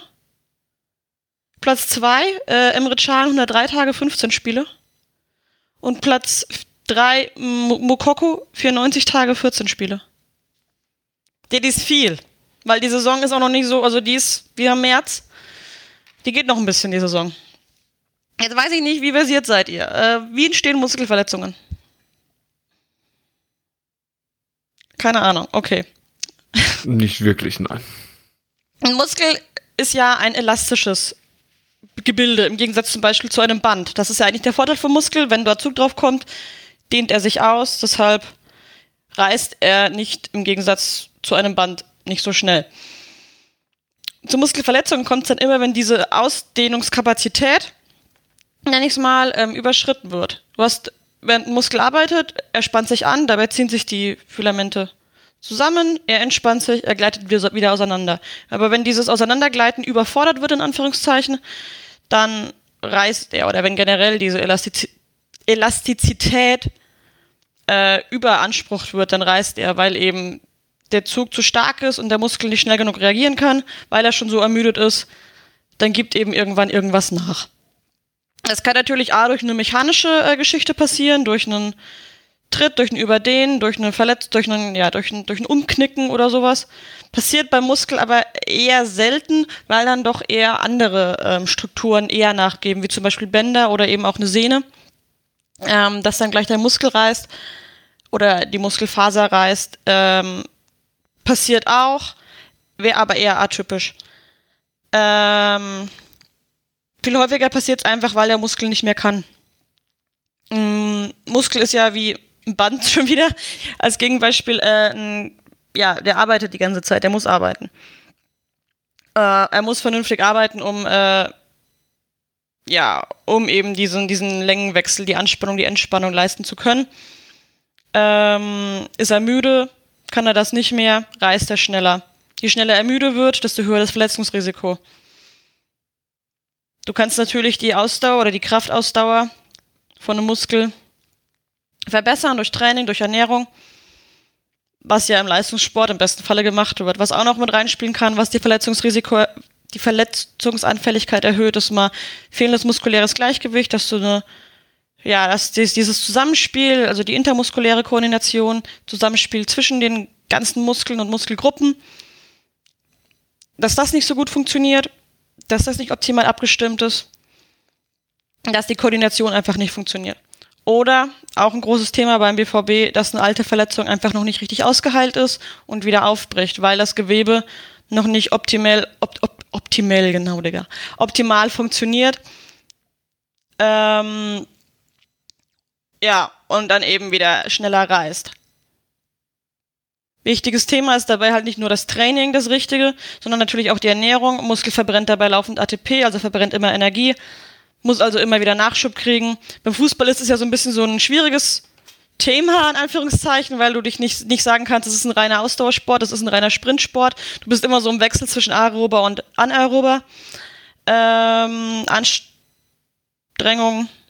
Ähm, aber ja, du kannst nicht sagen, so, wir trainieren jetzt nur auf Sprint, wir trainieren jetzt nur auf Ausdauer. Aber auch da kann man es besser machen als beim BVB. Mm. Ich habe mal noch ein paar Spieler rausgepickt als Beispiele. Äh, ich habe jetzt schon die Zahlen gesagt in der aktuellen Saison. Und ich habe mal ein paar Spieler gesucht, woran man doch sieht, äh, dass irgendwie seit wir bei BVB sind, alles ein bisschen bergab geht. Also ja, wie erklärt, man kann durch Training, Mus gerade Muskel ist ein eine Struktur des Körpers, bei der man durch Training sehr, sehr, sehr viel machen kann, bei der man durch richtige Trainingssteuerung, bei, durch richtige Ernährung, durch Belastungssteuerung, durch richtige Reha vor allem nach einer Verletzung, nach einer Muskelverletzung, ähm, sehr gut gegensteuern kann eigentlich, ähm, um eben Verletzungen zu vermeiden. Das ist im Jugendbereich, im Mädchenbereich, wo eben nicht äh, für jeden Furz ein Trainer, extra Trainer, extra Athletiktrainer, extra Ernährungsberater da ist, sondern das Ganze so von einem vom Cheftrainer halt gesteuert wird. Auch ein richtiger richtiges äh, Profilierungsding, sage ich mal, zu sagen, so ich habe in dieser Saison fast keine Mus oder ich habe in der Vorbereitung keine Muskelverletzungen gehabt oder in der ganzen Saison nur ganz wenig Muskelverletzungen. Das ist was, worüber die sich richtig profilieren, weil es eben zeigt, ey, ich kann mein Training gut steuern. Ist jetzt natürlich beim BVB was anderes. Da hast du fünf Athletiktrainer, sieben Mediziner, die da irgendwas machen. Ähm, scheint trotzdem nicht zu laufen. Ähm, Beispiel A wäre Imre Can. Der kam ja auch nicht, der ist ja auch nicht mehr ganz jung gewesen, als er zu uns kam. Der hat, bevor er zum BVB kam, genau zwei Muskelverletzungen gehabt, laut, ich beziehe mich aber auf die Transfermarktstatistik. Und zwar 2011-12 beim FC Bayern noch, damals, ein Muskelriss, mit dem er 21 Tage ausgefallen ist. Und 18-19 bei Juve. Ähm, muskuläre Probleme nicht genauer ähm, definiert. Sechs Tage ausgefallen, ein Spiel verpasst. Beim BVB, wo er ja seit äh, jetzt ein bisschen mehr als zwei Jahren ist, der kam ja im Winter, 103 Tage ausgefallen wegen Muskelverletzungen, 17 Spiele verpasst, sechsmal dabei eine neue Verletzung gehabt, also entweder eine alte wieder aufgebrochen oder was komplett Neues. Immer muskulär. Er hatte auch noch ein paar Tage was nicht muskuläres, aber das Hauptding war wieder muskulär. Ein Spieler, der davor in seiner gesamten Karriere 27 Tage wegen Muskel ausgefallen ist, ist beim BVB in zwei Jahren 103 Tage ausgefallen wegen Muskel. Das fand ich ein bisschen krass.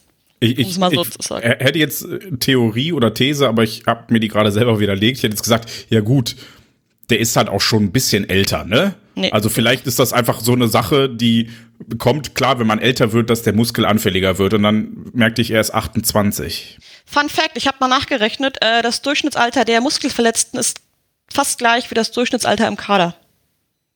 Ich wollte Also- nämlich auch gucken, ob es einen Alterszusammenhang gibt, Okay. kann ich äh, jetzt statistisch nicht bestätigen. Was auch daran liegen könnte, also ich habe, also da- das hat auch viele Junge. Mukoko, Reiner, Muskelverletzungen.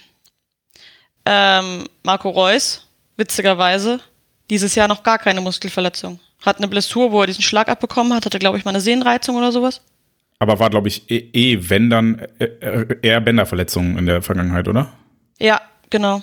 War, Man war ja auch so, könnte- so ein typischer Spieler, um ihn mal so ein bisschen in Schutz zu nehmen, habe ich, glaube ich, damals schon getan, der eher ausgefallen ist, weil ihn jemand kaputt getreten hat, Ja. als weil er sich selber irgendwas getan hat.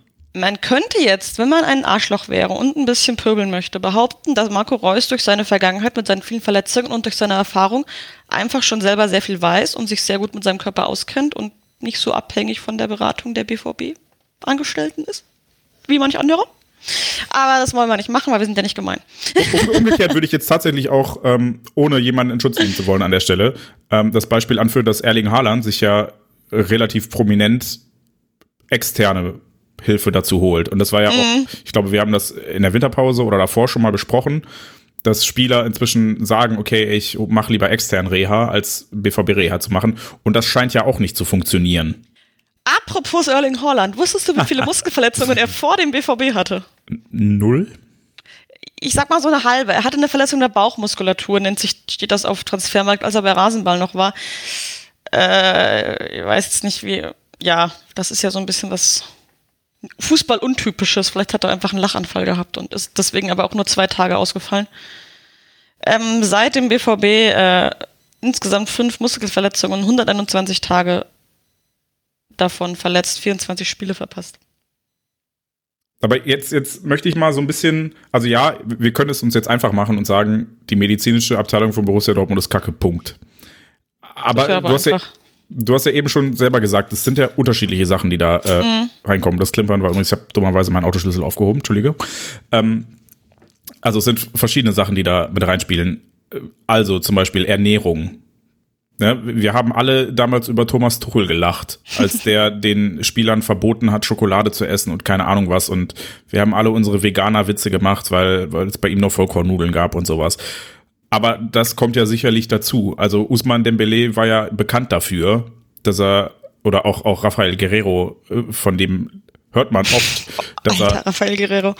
dem Fastfood nicht ganz abgeneigt ist. Und hey, Guerrero ich, ist- ich bin dem Fastfood auch nicht abgeneigt. Ich will nicht shamen an der Stelle, aber ich bin auch kein Profisportler.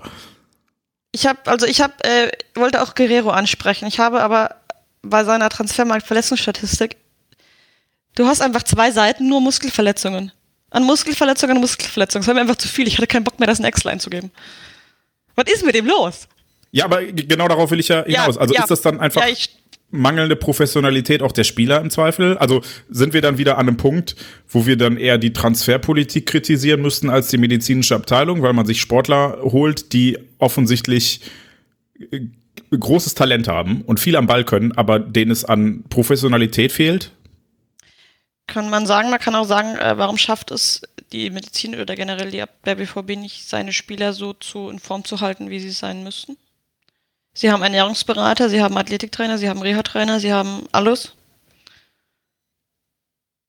Klar, wenn es dem Spieler egal ist und der trotzdem nach dem super gesunden Mittagessen beim BVB erstmal zum Meckes fährt und sich drei Cheeseburger reinpfeift, klar, aber so ganz freisprechen möchte ich den BVB dann auch nicht. Nein, nein, nein, nein. Also ich, ich glaube, ich will ihn nicht freisprechen, aber ich glaube, es wäre zu einfach zu sagen, jo, lass ja, mal ja, einfach absolut. den Mannschaftsarzt tauschen und dann wird alles gut. Ja, vor allem so, der ne? Mannschaftsarzt ist ja auch nicht der einzig Verantwortliche, also ich glaube. Eben. Ja. Und ähm, mein nächster Spieler, über den ich reden wollte, wäre Mokoko tatsächlich. Und von dem hört man ja eher das Gegenteil, dass er ein sehr disziplinierter Mensch ist. Und der hat tatsächlich, bevor er, also in seiner Jugendzeit beim BVB, war er kaum verletzt, hatte eine Fleischwunde mal. Und seit er bei der ersten Mannschaft trainiert, also seit 2021, insgesamt sechsmal verletzt.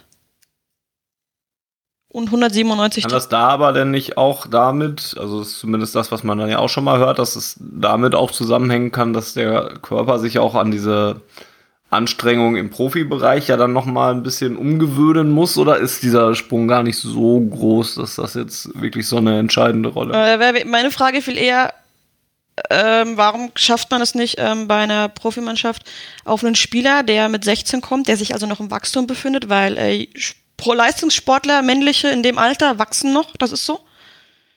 Ähm, ihn so ranzuführen, dass er sich nicht ständig irgendwelche Muskeln zerschießt? Mokoko spielt ja auch nicht viel. Da könnte man auch wieder sagen, Marco Rose, äh, Marco Rose wurde ja auch stark dafür kritisiert, dass er ihn so selten bringt. Liegt es vielleicht daran, dass Makoko nicht fit ist, weil er hat ihn gebracht und sofort wieder Muskelfaserriss? Das ist natürlich ein Faktor. Äh, du hast einen jungen Spieler, der A-Jugend ist körperlich vermutlich weniger, also gar nicht so sehr von dem Tempo, sondern eher von der körperlichen Komponente, weniger fordernd als, äh, als äh, Profifußball. Aber das ist dann natürlich was, wenn du mit einem 16-Jährigen planst oder mit einem 17-Jährigen, dann musst du doch auch ähm, im Auge behalten, dass das einfach noch, dass der noch wächst, dass er sich noch umgewöhnen muss. Ähm, du hast im Wachstum dann immer wieder eine Statikveränderung, eine Veränderung der muskulär, der, der intra- und intermuskulären Kontrolle, äh, anderen Stoffwechsel, der ist noch, ich weiß es nicht, wie lange sind Männer in der Pubertät? Ist er noch in der Pubertät?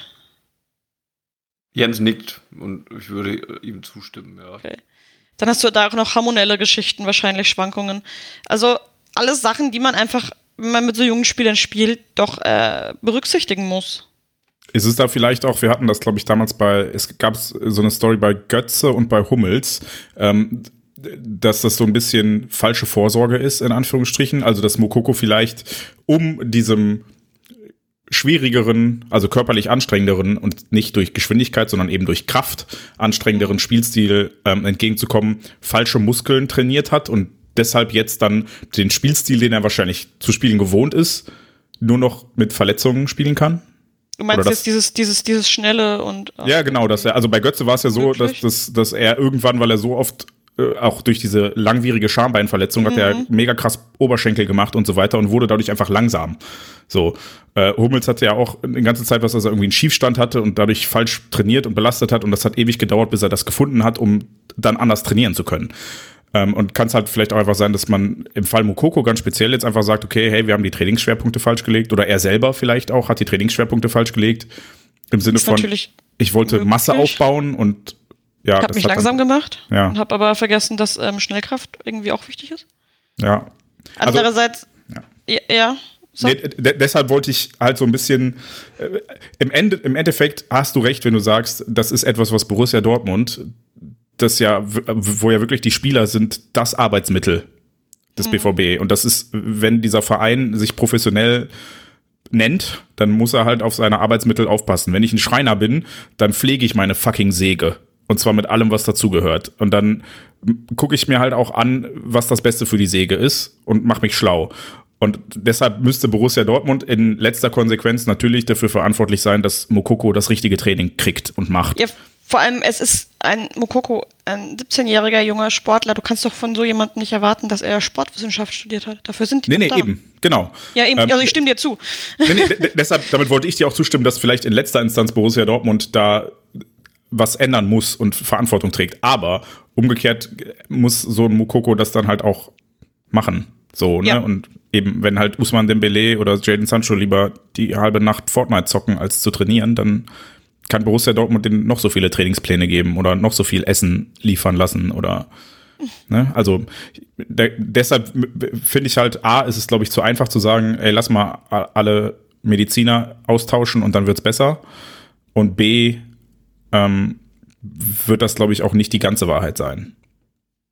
Absolut nicht. Du hast ja. Ja, aber was muss denn passieren? Also, aber was muss denn dann passieren? Also, der BVB weiß es ja anscheinend selber auch noch nicht so genau. Unter der Woche war mal zu lesen, dass der BVB natürlich selbst auch an Ursachenforschung hm. interessiert ist. Wäre auch schlimm, wenn nicht. Und Sebastian Kehl wurde da so ein bisschen zitiert, dass man da jetzt jeden Stein umdrehe, glaube ich, hat er gesagt und sowas. Wie oft wollen die eigentlich noch jeden Stein um? Also, ja, es gibt keine Steine mehr an. an nee. Ich meine, gerade bei Rainer gab es ja die Gerüchte, äh, dass er falsch in der Ernährung fehlende Disziplin hatte. Der ist ja von September, also der ist ja zwei Monate wegen dieser oder noch länger sogar wegen dieser Muskelgeschichte. Eine ganze Hinrunde, ja. Ja, ist er ja ausgefallen und dann hat er noch mal mindestens so lange gebraucht, um wieder zurückzukommen auf ein Niveau, äh, wo er irgendwie brauchbar war. Und ja, dann hat er einen Monat gespielt und dann zack wieder verletzt. Gleiche Geschichte. Und da gab es ja dann, kam ja auf von wegen, ja, ähm, da hätte er sich falsch ernährt und würde sich darauf, würde, da hätte da keine Disziplin. Da ist dann halt auch die Frage, ist er so beratungsresistent? Oder fehlt da einfach diese Führung vom, vom Staff?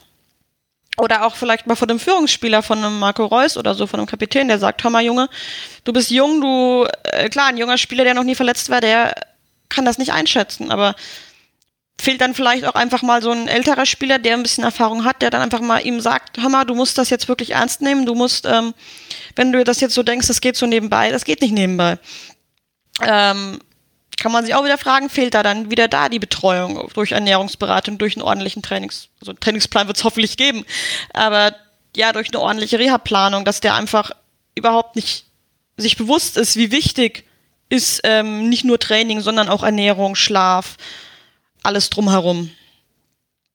Ja, ja, und ehrlicherweise, und ich glaube, da kommen wir dann zu dem Punkt, der, der so ein bisschen problematisch ist. Ist der dafür überhaupt empfänglich? Also ja, wenn ich so sage ich ja. Ist er so beratungsresistent oder? Ja, ja, weil ich, ich glaube, das ist so eine Sache, das habe ich jetzt im BVB-Umfeld öfter schon mal gehört. Wenn ich dann zum Beispiel, ich habe ja ganz oft gesagt, wenn ich die Gelegenheit bekommen habe, hey, bringt doch mal die Spieler dazu, dass die sich mit diesem Club identifizieren. Hm. Koste es, was es wolle. Und wenn du die äh, zwei Stunden mit einer Oma da hinsetzt, die Oma ist jetzt nicht despektierlich gemeint, ähm, hm. mit einer älteren Frau hinsetzt, die ihre Rente für die Dauerkarte ausgibt, damit sie auf der Südtribüne stehen kann und für die Borussia Dortmund alles ist. Die, die seit 80 Jahren, okay, übertrieben, seit 60 Jahren zum BVB geht setzt die doch einfach mal in einen Raum und dann wird halt auch so ein Jaden Sancho Beispiel, zum Beispiel, wobei der war schon sehr geerdet. Also den fand ich immer sehr höflich im direkten Ausgleich. Aber dann wird halt auch so ein Erling Haaland mal geerdet und merkt so, hey, yo, ich renne hier zwar in Designerklamotten rum, die keiner hübsch findet außer mir, aber es gibt halt auch noch andere Leute, die diesen Sport lieben und die lieben den und ich, ich spiele den für die. So, und da wurde mir immer gesagt, das kannst du bei denen schon nicht mehr machen. Die sind schon so in einer anderen Welt, du erreichst sie auf die Art schon gar nicht mehr ne, weil äh, das sind halt Profis, die kommen aus irgendwelchen Internaten, die sind schon seit zwölf sind auf Fußball getrimmt und die haben überhaupt keinen keinen Drang mehr für echtes Leben und die sind vielleicht auch einfach schon ein bisschen abgehoben, weil warum soll sich jemand, der, der das Vierfache von mir verdient, von mir irgendwas sagen lassen? Der denkt sich Aber dann im Zweifel auch, yo, bist halt Ernährungswissenschaftler, ich mache das hier seit zehn Jahren, guck mal, wo ich hingekommen bin und du bist popliger Angestellter beim BVB, warum soll ich auf dich hören? Aber ich denke, also gerade wenn die in Internaten sind, müssten die doch eigentlich schon das eingeimpft bekommen haben, wie wichtig solche die ganzen Faktoren außenrum sind, nicht nur der Sport selber, sondern auch Ernährung etc. Das ist doch, wenn man sich das so überlegt, bildet man sich ja schon ein, dass das in den Internaten auch nicht ganz unwichtig ist. Andererseits hörst du dann, wie die äh, wie der Bodyshaming beim DFB betrieben wird, dass da die Mädels heulend aus der Kabine kommen, weil sie die Listen aushängen, äh, du bist zu fett. Wirklich? Also es steht nicht drauf, du bist zu fett, aber sie haben die Ranglisten, wer ist drüber, wer nicht. Liebe Grüße an Niklas Süle an der Stelle. Ja, zum Beispiel, ja, wirklich. Äh, gut, dann, dann, dann revidierst du diesen Gedankengang, dass man im Internat vernünftig arbeitet, auch wieder. Ja, aber, also, wo musste, also, um, um eine Zukunftsprognose zu machen. Das ist natürlich super schwer. Äh, erwartest du gerade, dass, dass wir und vor allem in erster Linie Nein. Larissa die Arbeit von Sebastian Kehl macht? Ich löse jetzt das ja, Problem. Nein. Gib mir einen Monat, nein, räum bei dem Kasten auf. Sebastian ruft mich an. mich auch. Nein, das erwarte ich auf keinen Fall. aber, aber du hast ja zum Beispiel schon, schon angesprochen, äh, dass, dass es nicht damit, äh, also dass es zu leicht wäre, jetzt zu sagen, ich muss das ganze Team austauschen. Ich finde es halt auch zu leicht zu sagen, ja, die sind halt alle äh, undiszipliniert, weil ja. äh, das kann ich mir nicht vorstellen. Wenn das genau. zwei, drei Spieler ja. wären, ja. Bei Guerrero, der immer Muskelverletzungen hat, lasse ich mich drauf ein, okay, der hat vielleicht einfach, ja. Aber du kannst jetzt nicht sagen, Mokoko Holland, die sind alle ja, also irgendwas. Also ist es dann am wahrscheinlichsten, dass es wirklich oder mehrere multifaktoriert ja, es wird auf jeden Fall halt Multifaktoren diese haben. verschiedenen Sachen du hast ja, halt einfach. Entschuldigung, ich red erstmal nee, aus. Das, das, nein, das war, war, war, eigentlich schon die Frage. Also am, am, wahrscheinlichsten ist es, dass es echt nicht diese eine Komponente gibt, sondern mehrere Sachen, die da miteinander auch teilweise dann in Beziehung treten. Ne? Also wahrscheinlich auch nicht unbedingt zufriedenstellende Arbeit ähm, seitens des Staffs, aber dann vielleicht auch eine Einstellungsfrage seitens der Spieler oder sowas. Also es wird nicht dieses eine Problem geben, sondern dann ist wahrscheinlich auch schon was daran äh, dran, was Sebastian Kehl dann ja auch gesagt hat, dass man es nicht so einfach auf, auf eine Sache reduzieren kann. Und so klingt es dann ja, wie du es sagst. Ja, auch. allein wenn man sich ja überlegt, wer da alles mitkocht. Du hast den Trainer, der das Training hauptsächlich steuert also der auch schon mal ein gewichtiger Faktor ist für die Belastung. Dann hast du das Athletiktraining,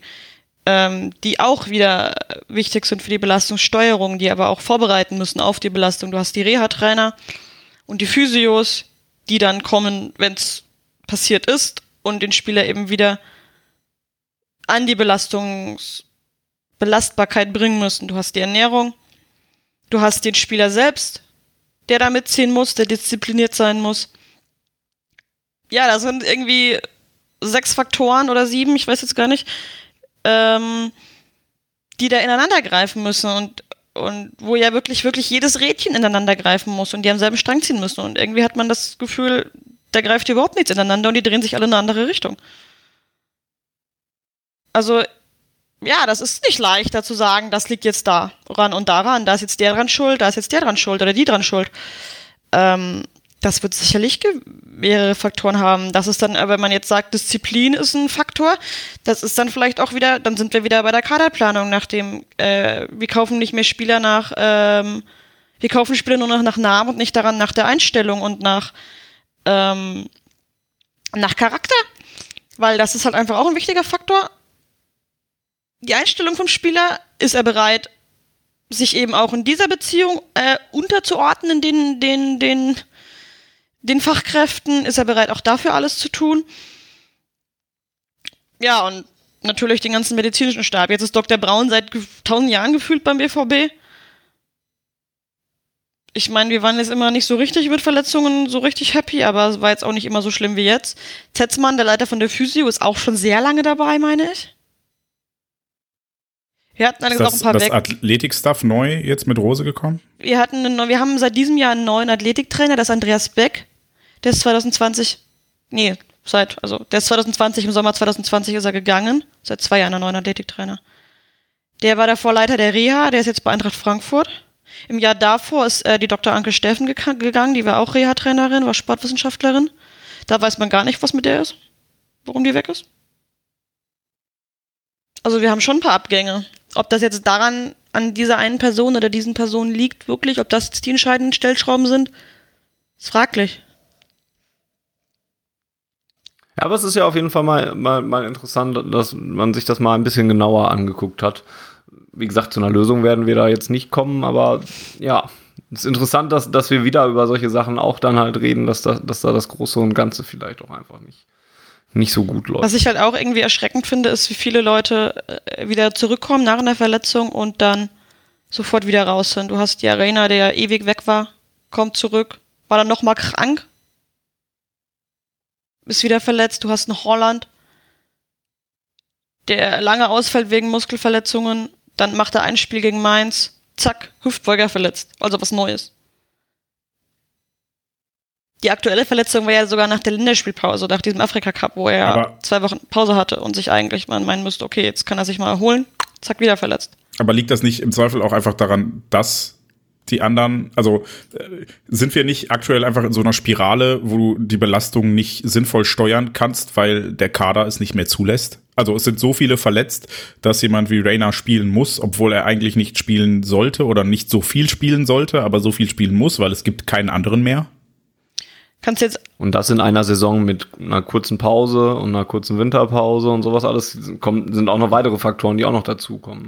Ne? kann man halt jetzt auch wieder so argumentieren, macht es dann nicht mehr Sinn, den doch noch, auch wenn es scheiße ist, ähm, ein bisschen länger rauszunehmen und dafür nicht zu riskieren, dass er danach wieder vier Monate oder vier Wochen fehlt, sondern dann wirklich einen Spieler zu haben, der auch spielen kann. Und das über einen längeren Zeitraum. me- Meine bevorzugte Variante, aber dann spielst du halt irgendwann mit U23-Spielern in der Europa League und fliegst dann Ja, erst recht du ja raus. jetzt auch schon. Ja, mit einem. Aber dann Ja, sitzt halt drei im Zweifel, weil du sagst, okay, ich habe Rainer, aber ich kann ihn noch nicht bringen. Ja, aber du, du, du, du verlagerst ja dann das Problem dann nur, weil du hast, bringst Wayner, dann spielt er zweimal und er ist wieder verletzt. Dann hast du die gleiche Situation wie davor auch, wo er auch nicht spielen ja, ja, konnte. ich, ich sag ja, aber es ist halt einfach ein Problem und ich weiß nicht, Ja, ob ja, es da eine Lösung ist das für ein gibt. Problem. So, ne, Das weil irgendwie.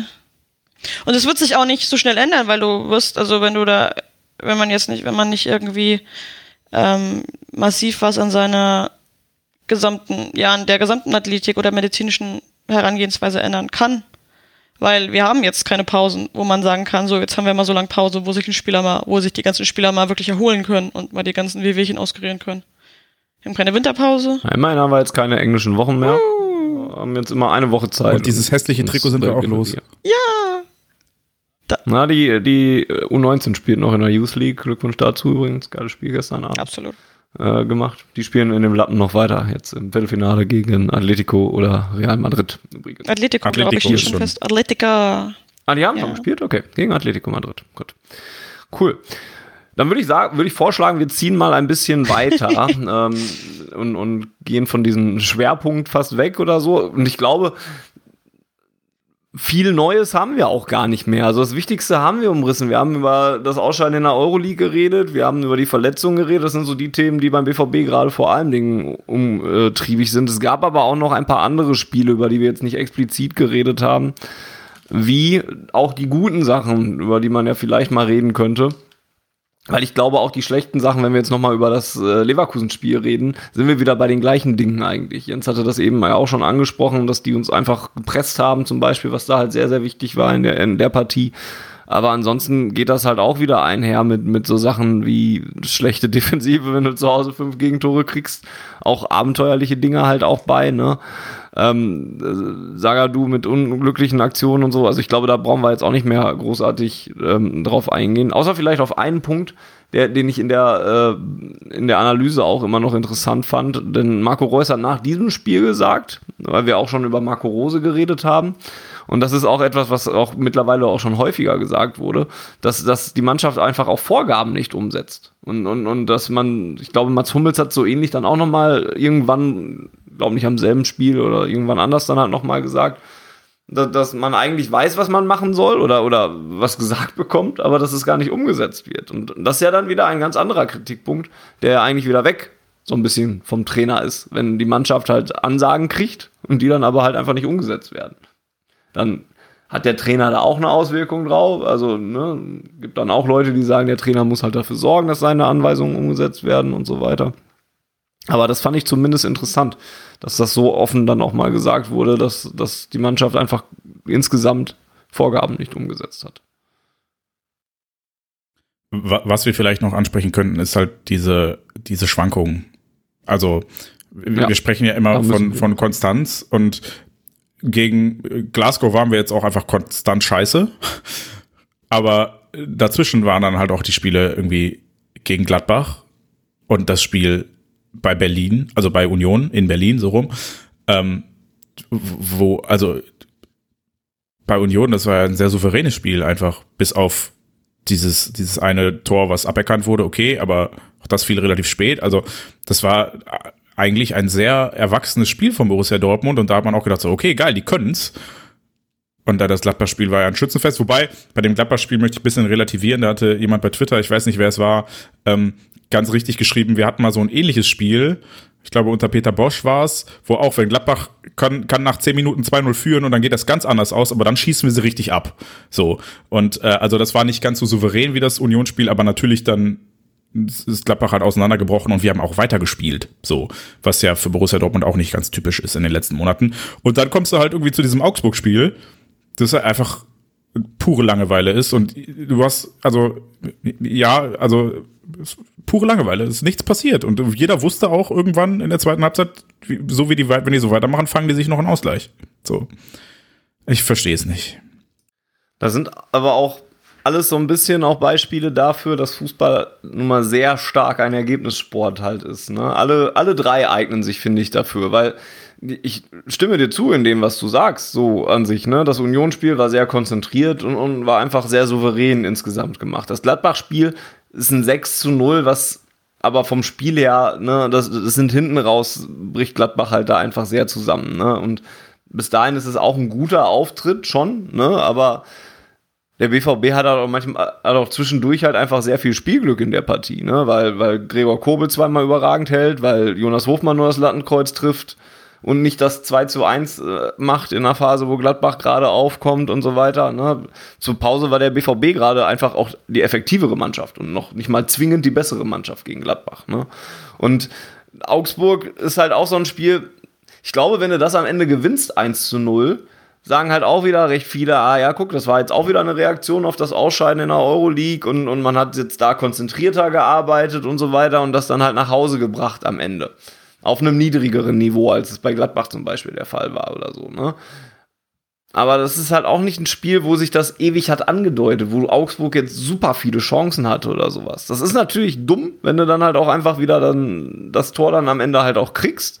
Und, und es gab nicht viele Highlights so nach vorne, aber so, es war auch über weite Strecken, fand ich, das war auch ein konzentrierter, okayer Auftritt gegen eine Mannschaft wie Augsburg, die es dann natürlich dem BVB auch nicht ganz leicht macht, weil sie, weil, weil sie sich halt sehr weit zurückziehen und so weiter. Ne?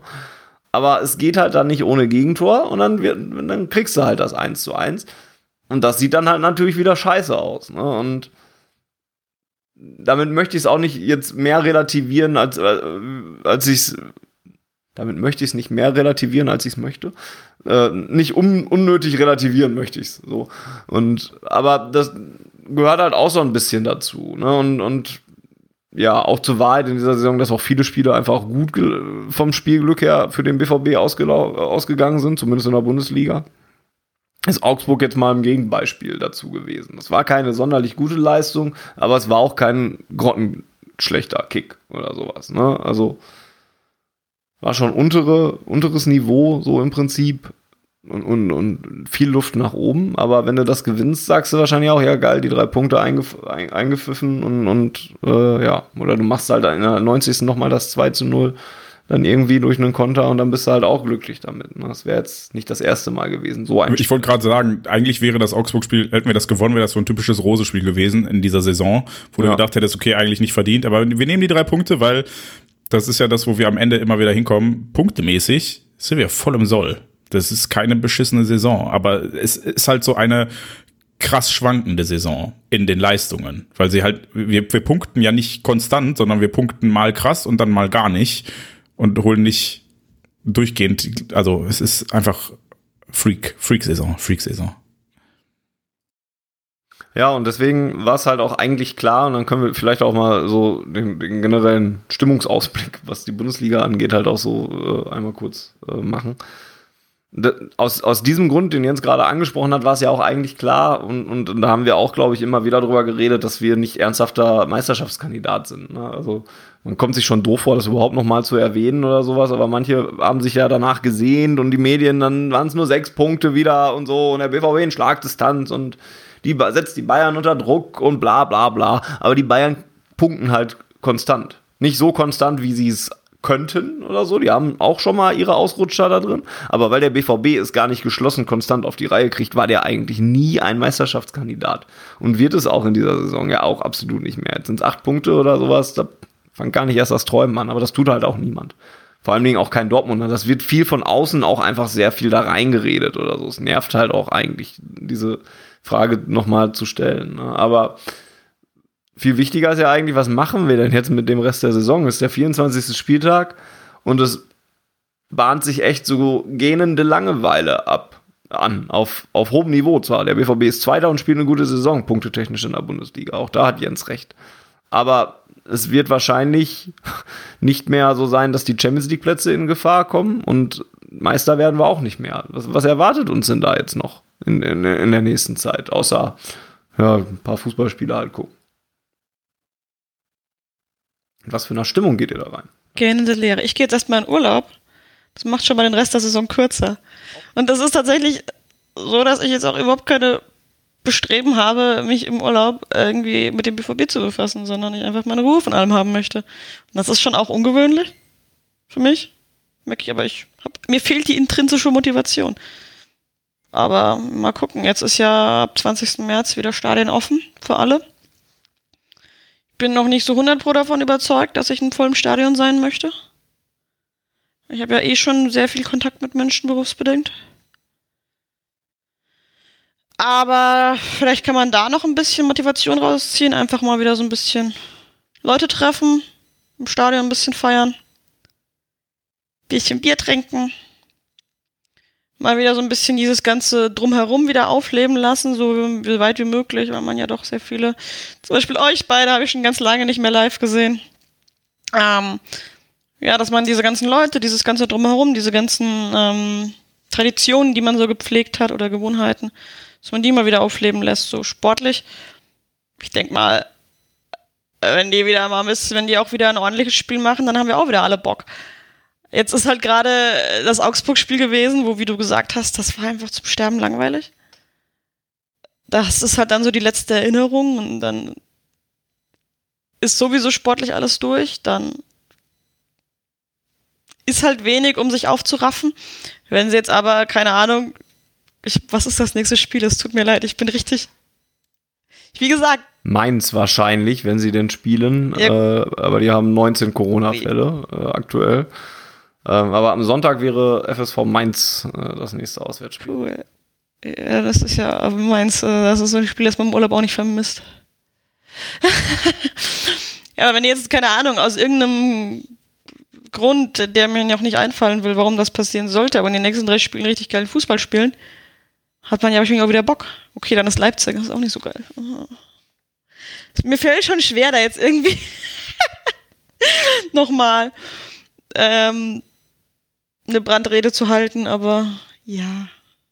Ja, aber das ist ja okay. Also mir geht's auch. Ja, ja, also ich, ich werde mir die BVB-Spiele auch angucken und sowas. Ja. Aber also und, und auch mit Interesse halt weiterverfolgen. Es ist jetzt nicht so, dass mir das, mich das alles kalt lässt oder so. Aber die ganz, den ganz großen Bock auf Bundesliga habe ich da jetzt dann halt auch nicht. Und wie geht's Jens dabei? Ich glaube, wir haben das, das zur Winterpause schon einmal besprochen, dass wir so ein bisschen das Gefühl haben alle, dass die Luft raus ist. Und ich glaube, das merkt man in der Mannschaft auch ähm, weil es geht halt um nichts mehr. Und äh, der Mannschaft ist es offensichtlich schwer gefallen, sich für die einzelnen Pokalwettbewerbe nochmal besonders zu motivieren, was sehr schade ist und eigentlich auch ein bisschen unwürdig, weil das nach wie vor der kürzeste Weg zu einem Titel gewesen wäre, in beiden Varianten.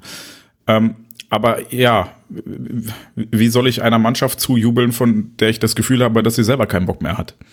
Und dann auch eine Tabellenkonstellation, die, du hast das schon gesagt, Fanny, in beide Richtungen passiert halt. Also da muss schon muss schon mit dem Teufel zugehen, wenn wir es schaffen, die zehn Punkte Vorsprung, zehn Punkte Vorsprung, die wir ähm, auf die Plätze vier, fünf und sechs haben, noch in irgendeiner Form an alle drei zu verlieren.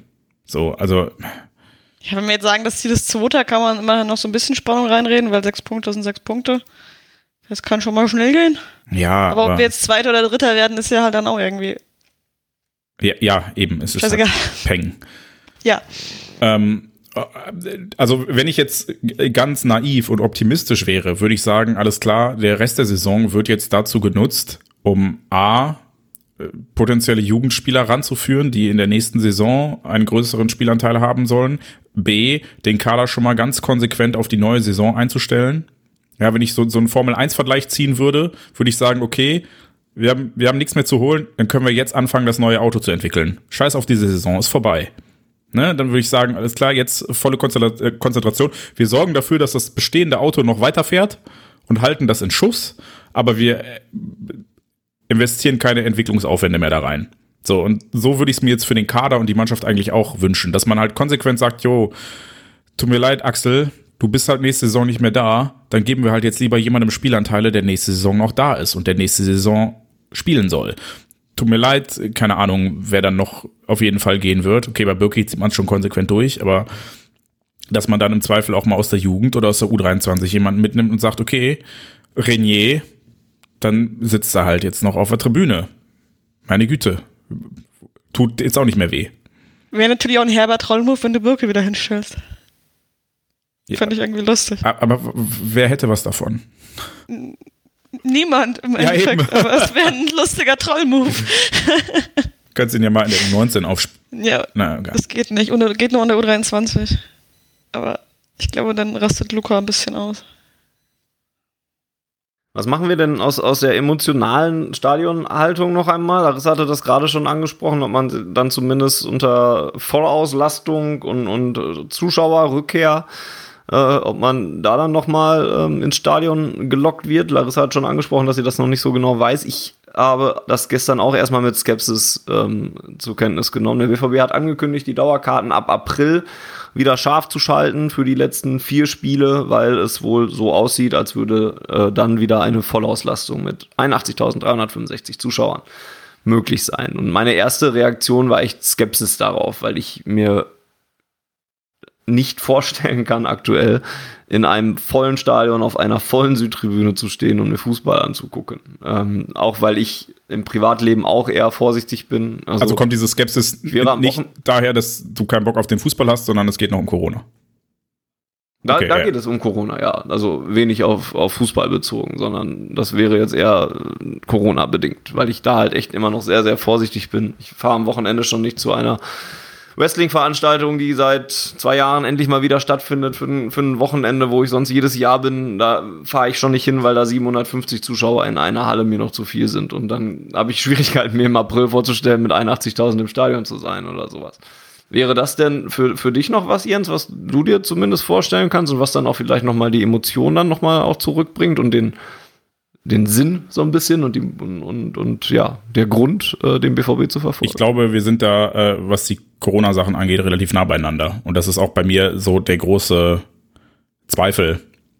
Weil auch wenn es gerade verständlicherweise nicht mehr in unserem Fokus ist, hatten wir, ich glaube, gestern waren es 122.000 Neuinfektionen. Also es, diese Pandemie ist nicht vorbei. Auch wenn gerade andere Sachen unsere ähm, Aufmerksamkeitsökonomie voll für sich beanspruchen und wir das nicht mehr bedenken. Das ist ja eh das Schöne an der aktuellen Situation. ist ja nicht so, als hätten wir vor zwei Jahren, bevor Corona war, nicht mit allem Mann darüber diskutiert, dass dieser Planet zugrunde geht, weil wir eine Klimakatastrophe vor uns haben. Dann kam eine Pandemie. Die Klimakatastrophe wurde dadurch nicht gelöst. Nein, die besteht weiter. Jetzt haben wir on top eine Pandemie. Jetzt on top auch noch Krieg. Das ist total geil aktuell alles.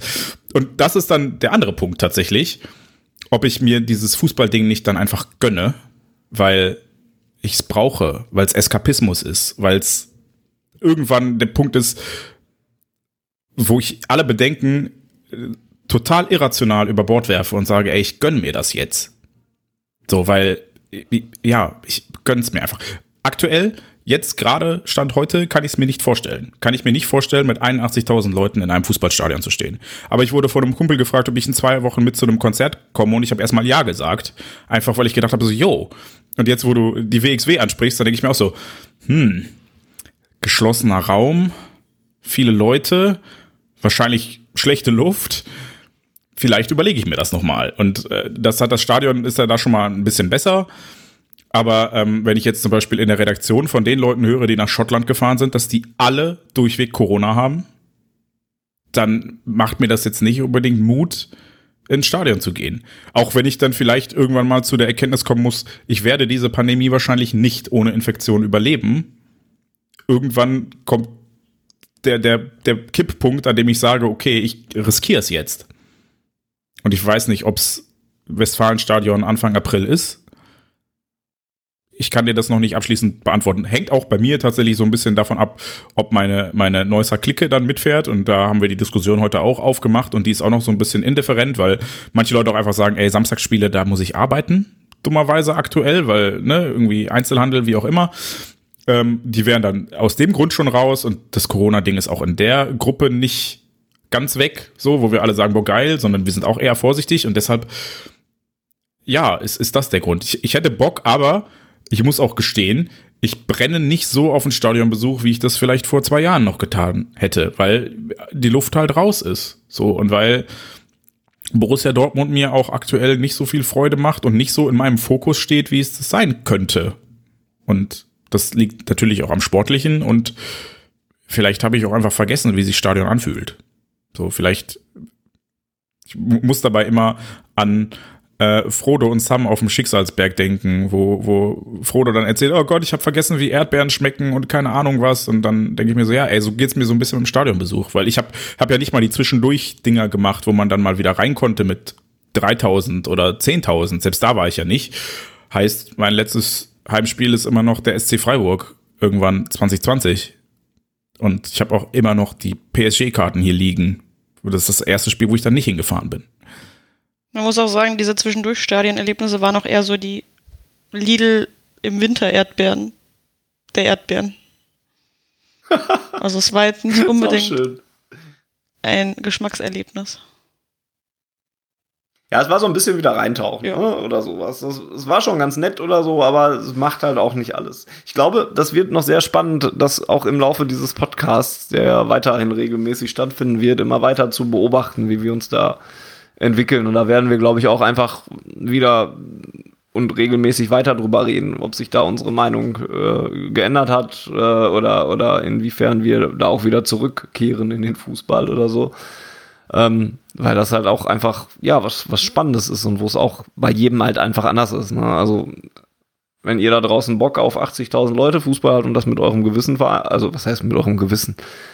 Ist auch falsch. Wenn, wenn ihr das mit euch vereinbaren könnt, weil ihr euch nicht so viel Sorgen um Corona zum Beispiel macht oder eine andere Denkweise habt, ich würde mir das auch manchmal für mich persönlich auch wünschen. Ich würde mir auch wünschen, dass ich mir nicht so viele Gedanken darüber machen würde und dass ich am Wochenende zur WXW fahre und, und da Wrestling gucke, ein Wochenende lang oder so und nicht so viel darüber nachdenke, weil es ja auch eine gewisse Wahrscheinlichkeit gibt, dass mir da auch einfach nichts passiert. Ne? Aber ich kann es halt nicht. Gut, ne? und, und, und so ist jeder halt auch nochmal anders damit konfrontiert. Also ich sitze ja nach wie vor im Homeoffice einfach so und äh, habe das Glück, ich habe halt auch einfach keine Kontakte. So vielleicht habe ich auch so eine Sozialphobie entwickelt und würde, wenn ich mit mehr als sechs Leuten in einem Raum bin, auch total panisch sagen so, ey Leute, es ist mir zu viel, ich muss hier weg.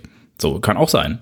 So und ne, du wirst halt einfach ganz anders damit konfrontiert. Du erlebst ja regelmäßig Tests und so. Dass ich teste mich nur zu besonderen Anlässen, weil ich sehe sonst niemanden. Warum soll ich jeden zweiten Tag einen Corona-Test machen, wenn ich einfach nur zu Hause bin? Ja, ist bei mir genauso. Ja, es kann sein. Wobei man dann ja sagen könnte, ich habe so hab beruflich Kontakte, dann kann ich ja auch Privatkontakte haben oder sowas. Ne? Aber ich glaube, das Denken macht es halt auch ein bisschen anders, weil ich dann halt auch regelmäßig positive Fälle mitkriege und mitkriege, da sind auch noch viele Menschen halt einfach, die auch krank sind und auch mitkriege, auch geimpfte Menschen haben dann vielleicht auch nicht so schöne Verläufe, keine ganz schweren, die ich mitgekriegt habe, zwar zum Glück, aber ist halt auch ein bisschen mehr als auch eine Erkältung schon mal und so weiter. Ne? Aber nochmal, das kann auch, glaube ich, niemand, also das soll bitte und niemand irgendwem vorschreiben oder sowas und das kann halt nur jeder für sich entscheiden und ich würde da jetzt auch ne, niemanden dafür verurteilen, wenn er sagt, ich kann das mit 80.000, aber ich gehe da hin und habe da mega Bock drauf gut für dich. Ne? Ich würde mir das auch manchmal wünschen, dass ich das ein bisschen leichter könnte. Aber so. mich würde an der Stelle tatsächlich interessieren, was ihr da draußen denkt. Also, wenn ihr Bock habt, ja. ähm, schreibt uns das gerne bei Twitter unter dem Post dieser Episode at auf Ohren. Ich glaube, das ist das, was wir am ehesten lesen. Wir freuen uns auch über E-Mails, aber da ist bei uns immer das typische toll ein anderer macht's Symptom bei Team. Also wir alle lesen diese E-Mail. Na, wir lesen sie schon. Es antwortet genau. halt nur Genau, also wir freuen uns deshalb immer über E-Mails. Wir lesen die auch, aber wir denken immer, jemand anders antwortet. Das ist dann das Problem. Ähm, deshalb ist Twitter wahrscheinlich die beste Variante. Also Ad auf Ohren. Äh, sagt uns doch mal, wie ihr diesen zukünftigen Stadionbesuch seht. Ob ihr gehen werdet, ob ihr drauf brennt zu gehen oder ob ihr auch sagt, ist mir ein bisschen zu heikel. Was ich an der Stelle übrigens noch ganz cool finde vom BVB, ich hatte, als ich die E-Mail oder ich glaube, ich habe es zuerst bei Twitter gelesen, äh, gelesen habe, dass die Dauerkarten wieder aufgemacht werden, war meine erste Reaktion so, ah, ist schon ein bisschen kacke jetzt, weil ne, Leuten die Pistole auf die Brust setzen, aber ich finde, das hat der BVB sehr fair gemacht, dass er sagt, wer nicht gehen möchte, kann seine Tickets im Zweitmarkt anbieten und der Zweitmarkt wird geöffnet, bevor der BVB seinen eigenen Vorverkauf startet. Das heißt, es werden zuerst Dauerkarten verkauft und dann Tageskarten. Finde ich eine sehr, sehr coole und sehr faire Regel und weil wir oft und auch hier oder bei Twitter pöbeln und, und kritisieren, wenn der BVB irgendwas macht, was uns nicht gefällt, müssen wir auch loben an der Stelle und das finde ich sehr, sehr cool. Noch dazu die No-Show-Rate, die es ja auch eigentlich gibt bei Dauerkarten, auch noch ausgesetzt für diese paar Spiele, die es jetzt noch gibt. Wäre jetzt auch ein bisschen witzig, wenn sie jetzt sagen würden, ist es eine Prozentzahl? Ja, ich, ich glaube schon, ja. Also es ist eine Anzahl, ich glaube 10 ja, von 17 musst du sehen, glaube ich. Ja. Ja, dann musst du jetzt drei von vier. Wenn du eins nicht siehst, dann eins von vier. Wenn eins nicht siehst, Dauerkarte weg. Ja, auch ein bisschen assig dann zwar, aber auch das ist äh, schon durchaus fair gelöst. Da möchte ich dir auf jeden Fall zustimmen. Ja, und ich glaube, das war schon eigentlich eine ganz gute, ganz gute Überleitung in den Schlussteil hinein, weil ich jetzt auch nicht mehr wüsste, was wir sportlich noch unbedingt ansprechen es sollten. Es gibt ja auch, es ist ja auch vorbei, die Saison. Seien wir doch mal ehrlich. Ja, eben. Ja.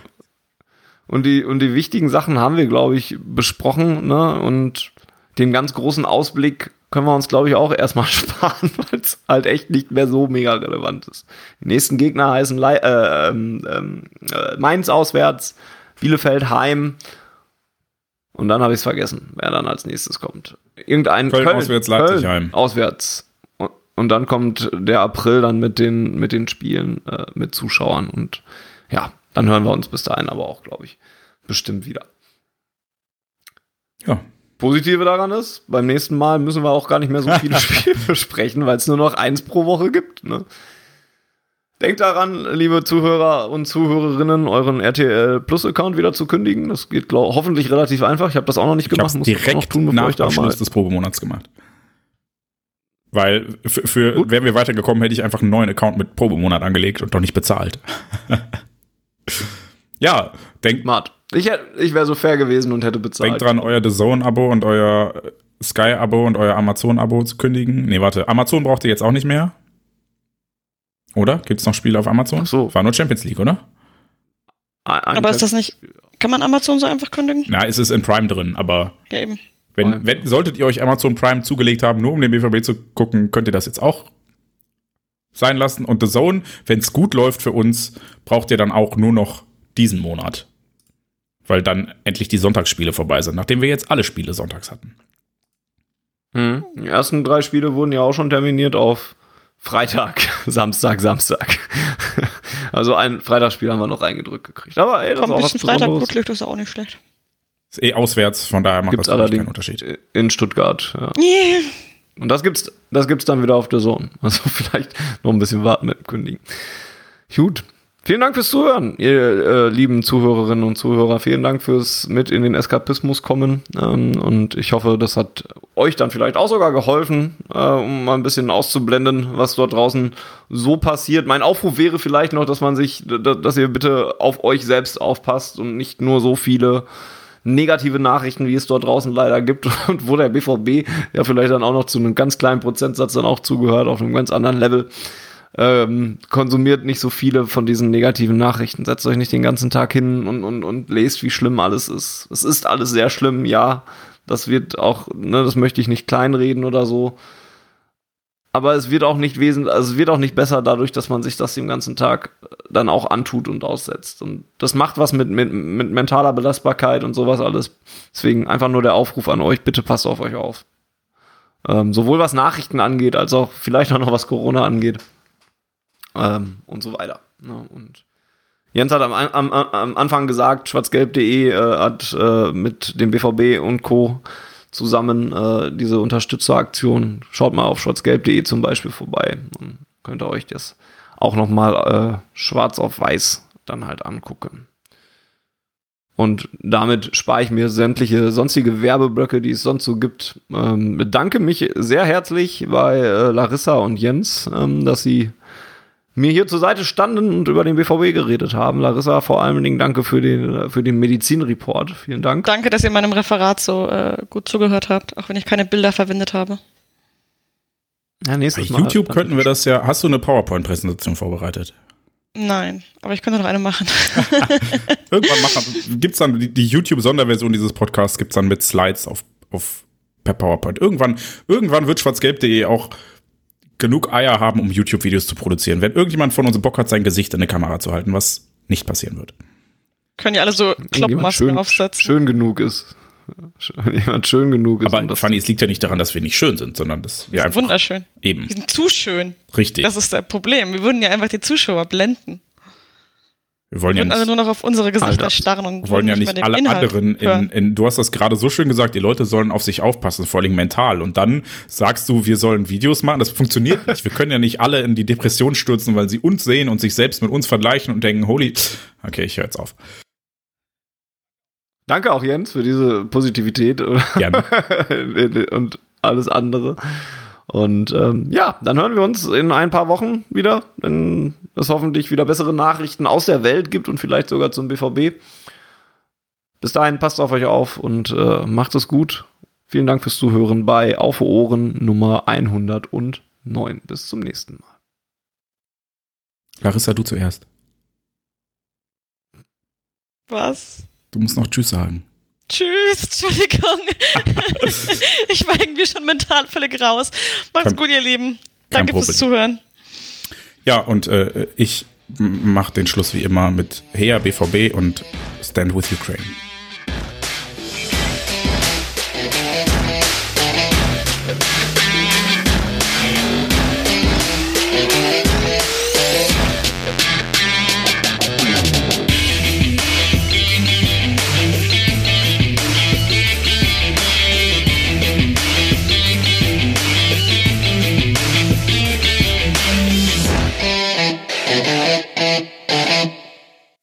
Zuhörerzahl, wie immer präsentiert von schwarzgelb.de, dem Fanzine über Borussia Dortmund. Auf Ohren bedankt sich bei 19.009 Zuhörern ausverkauft.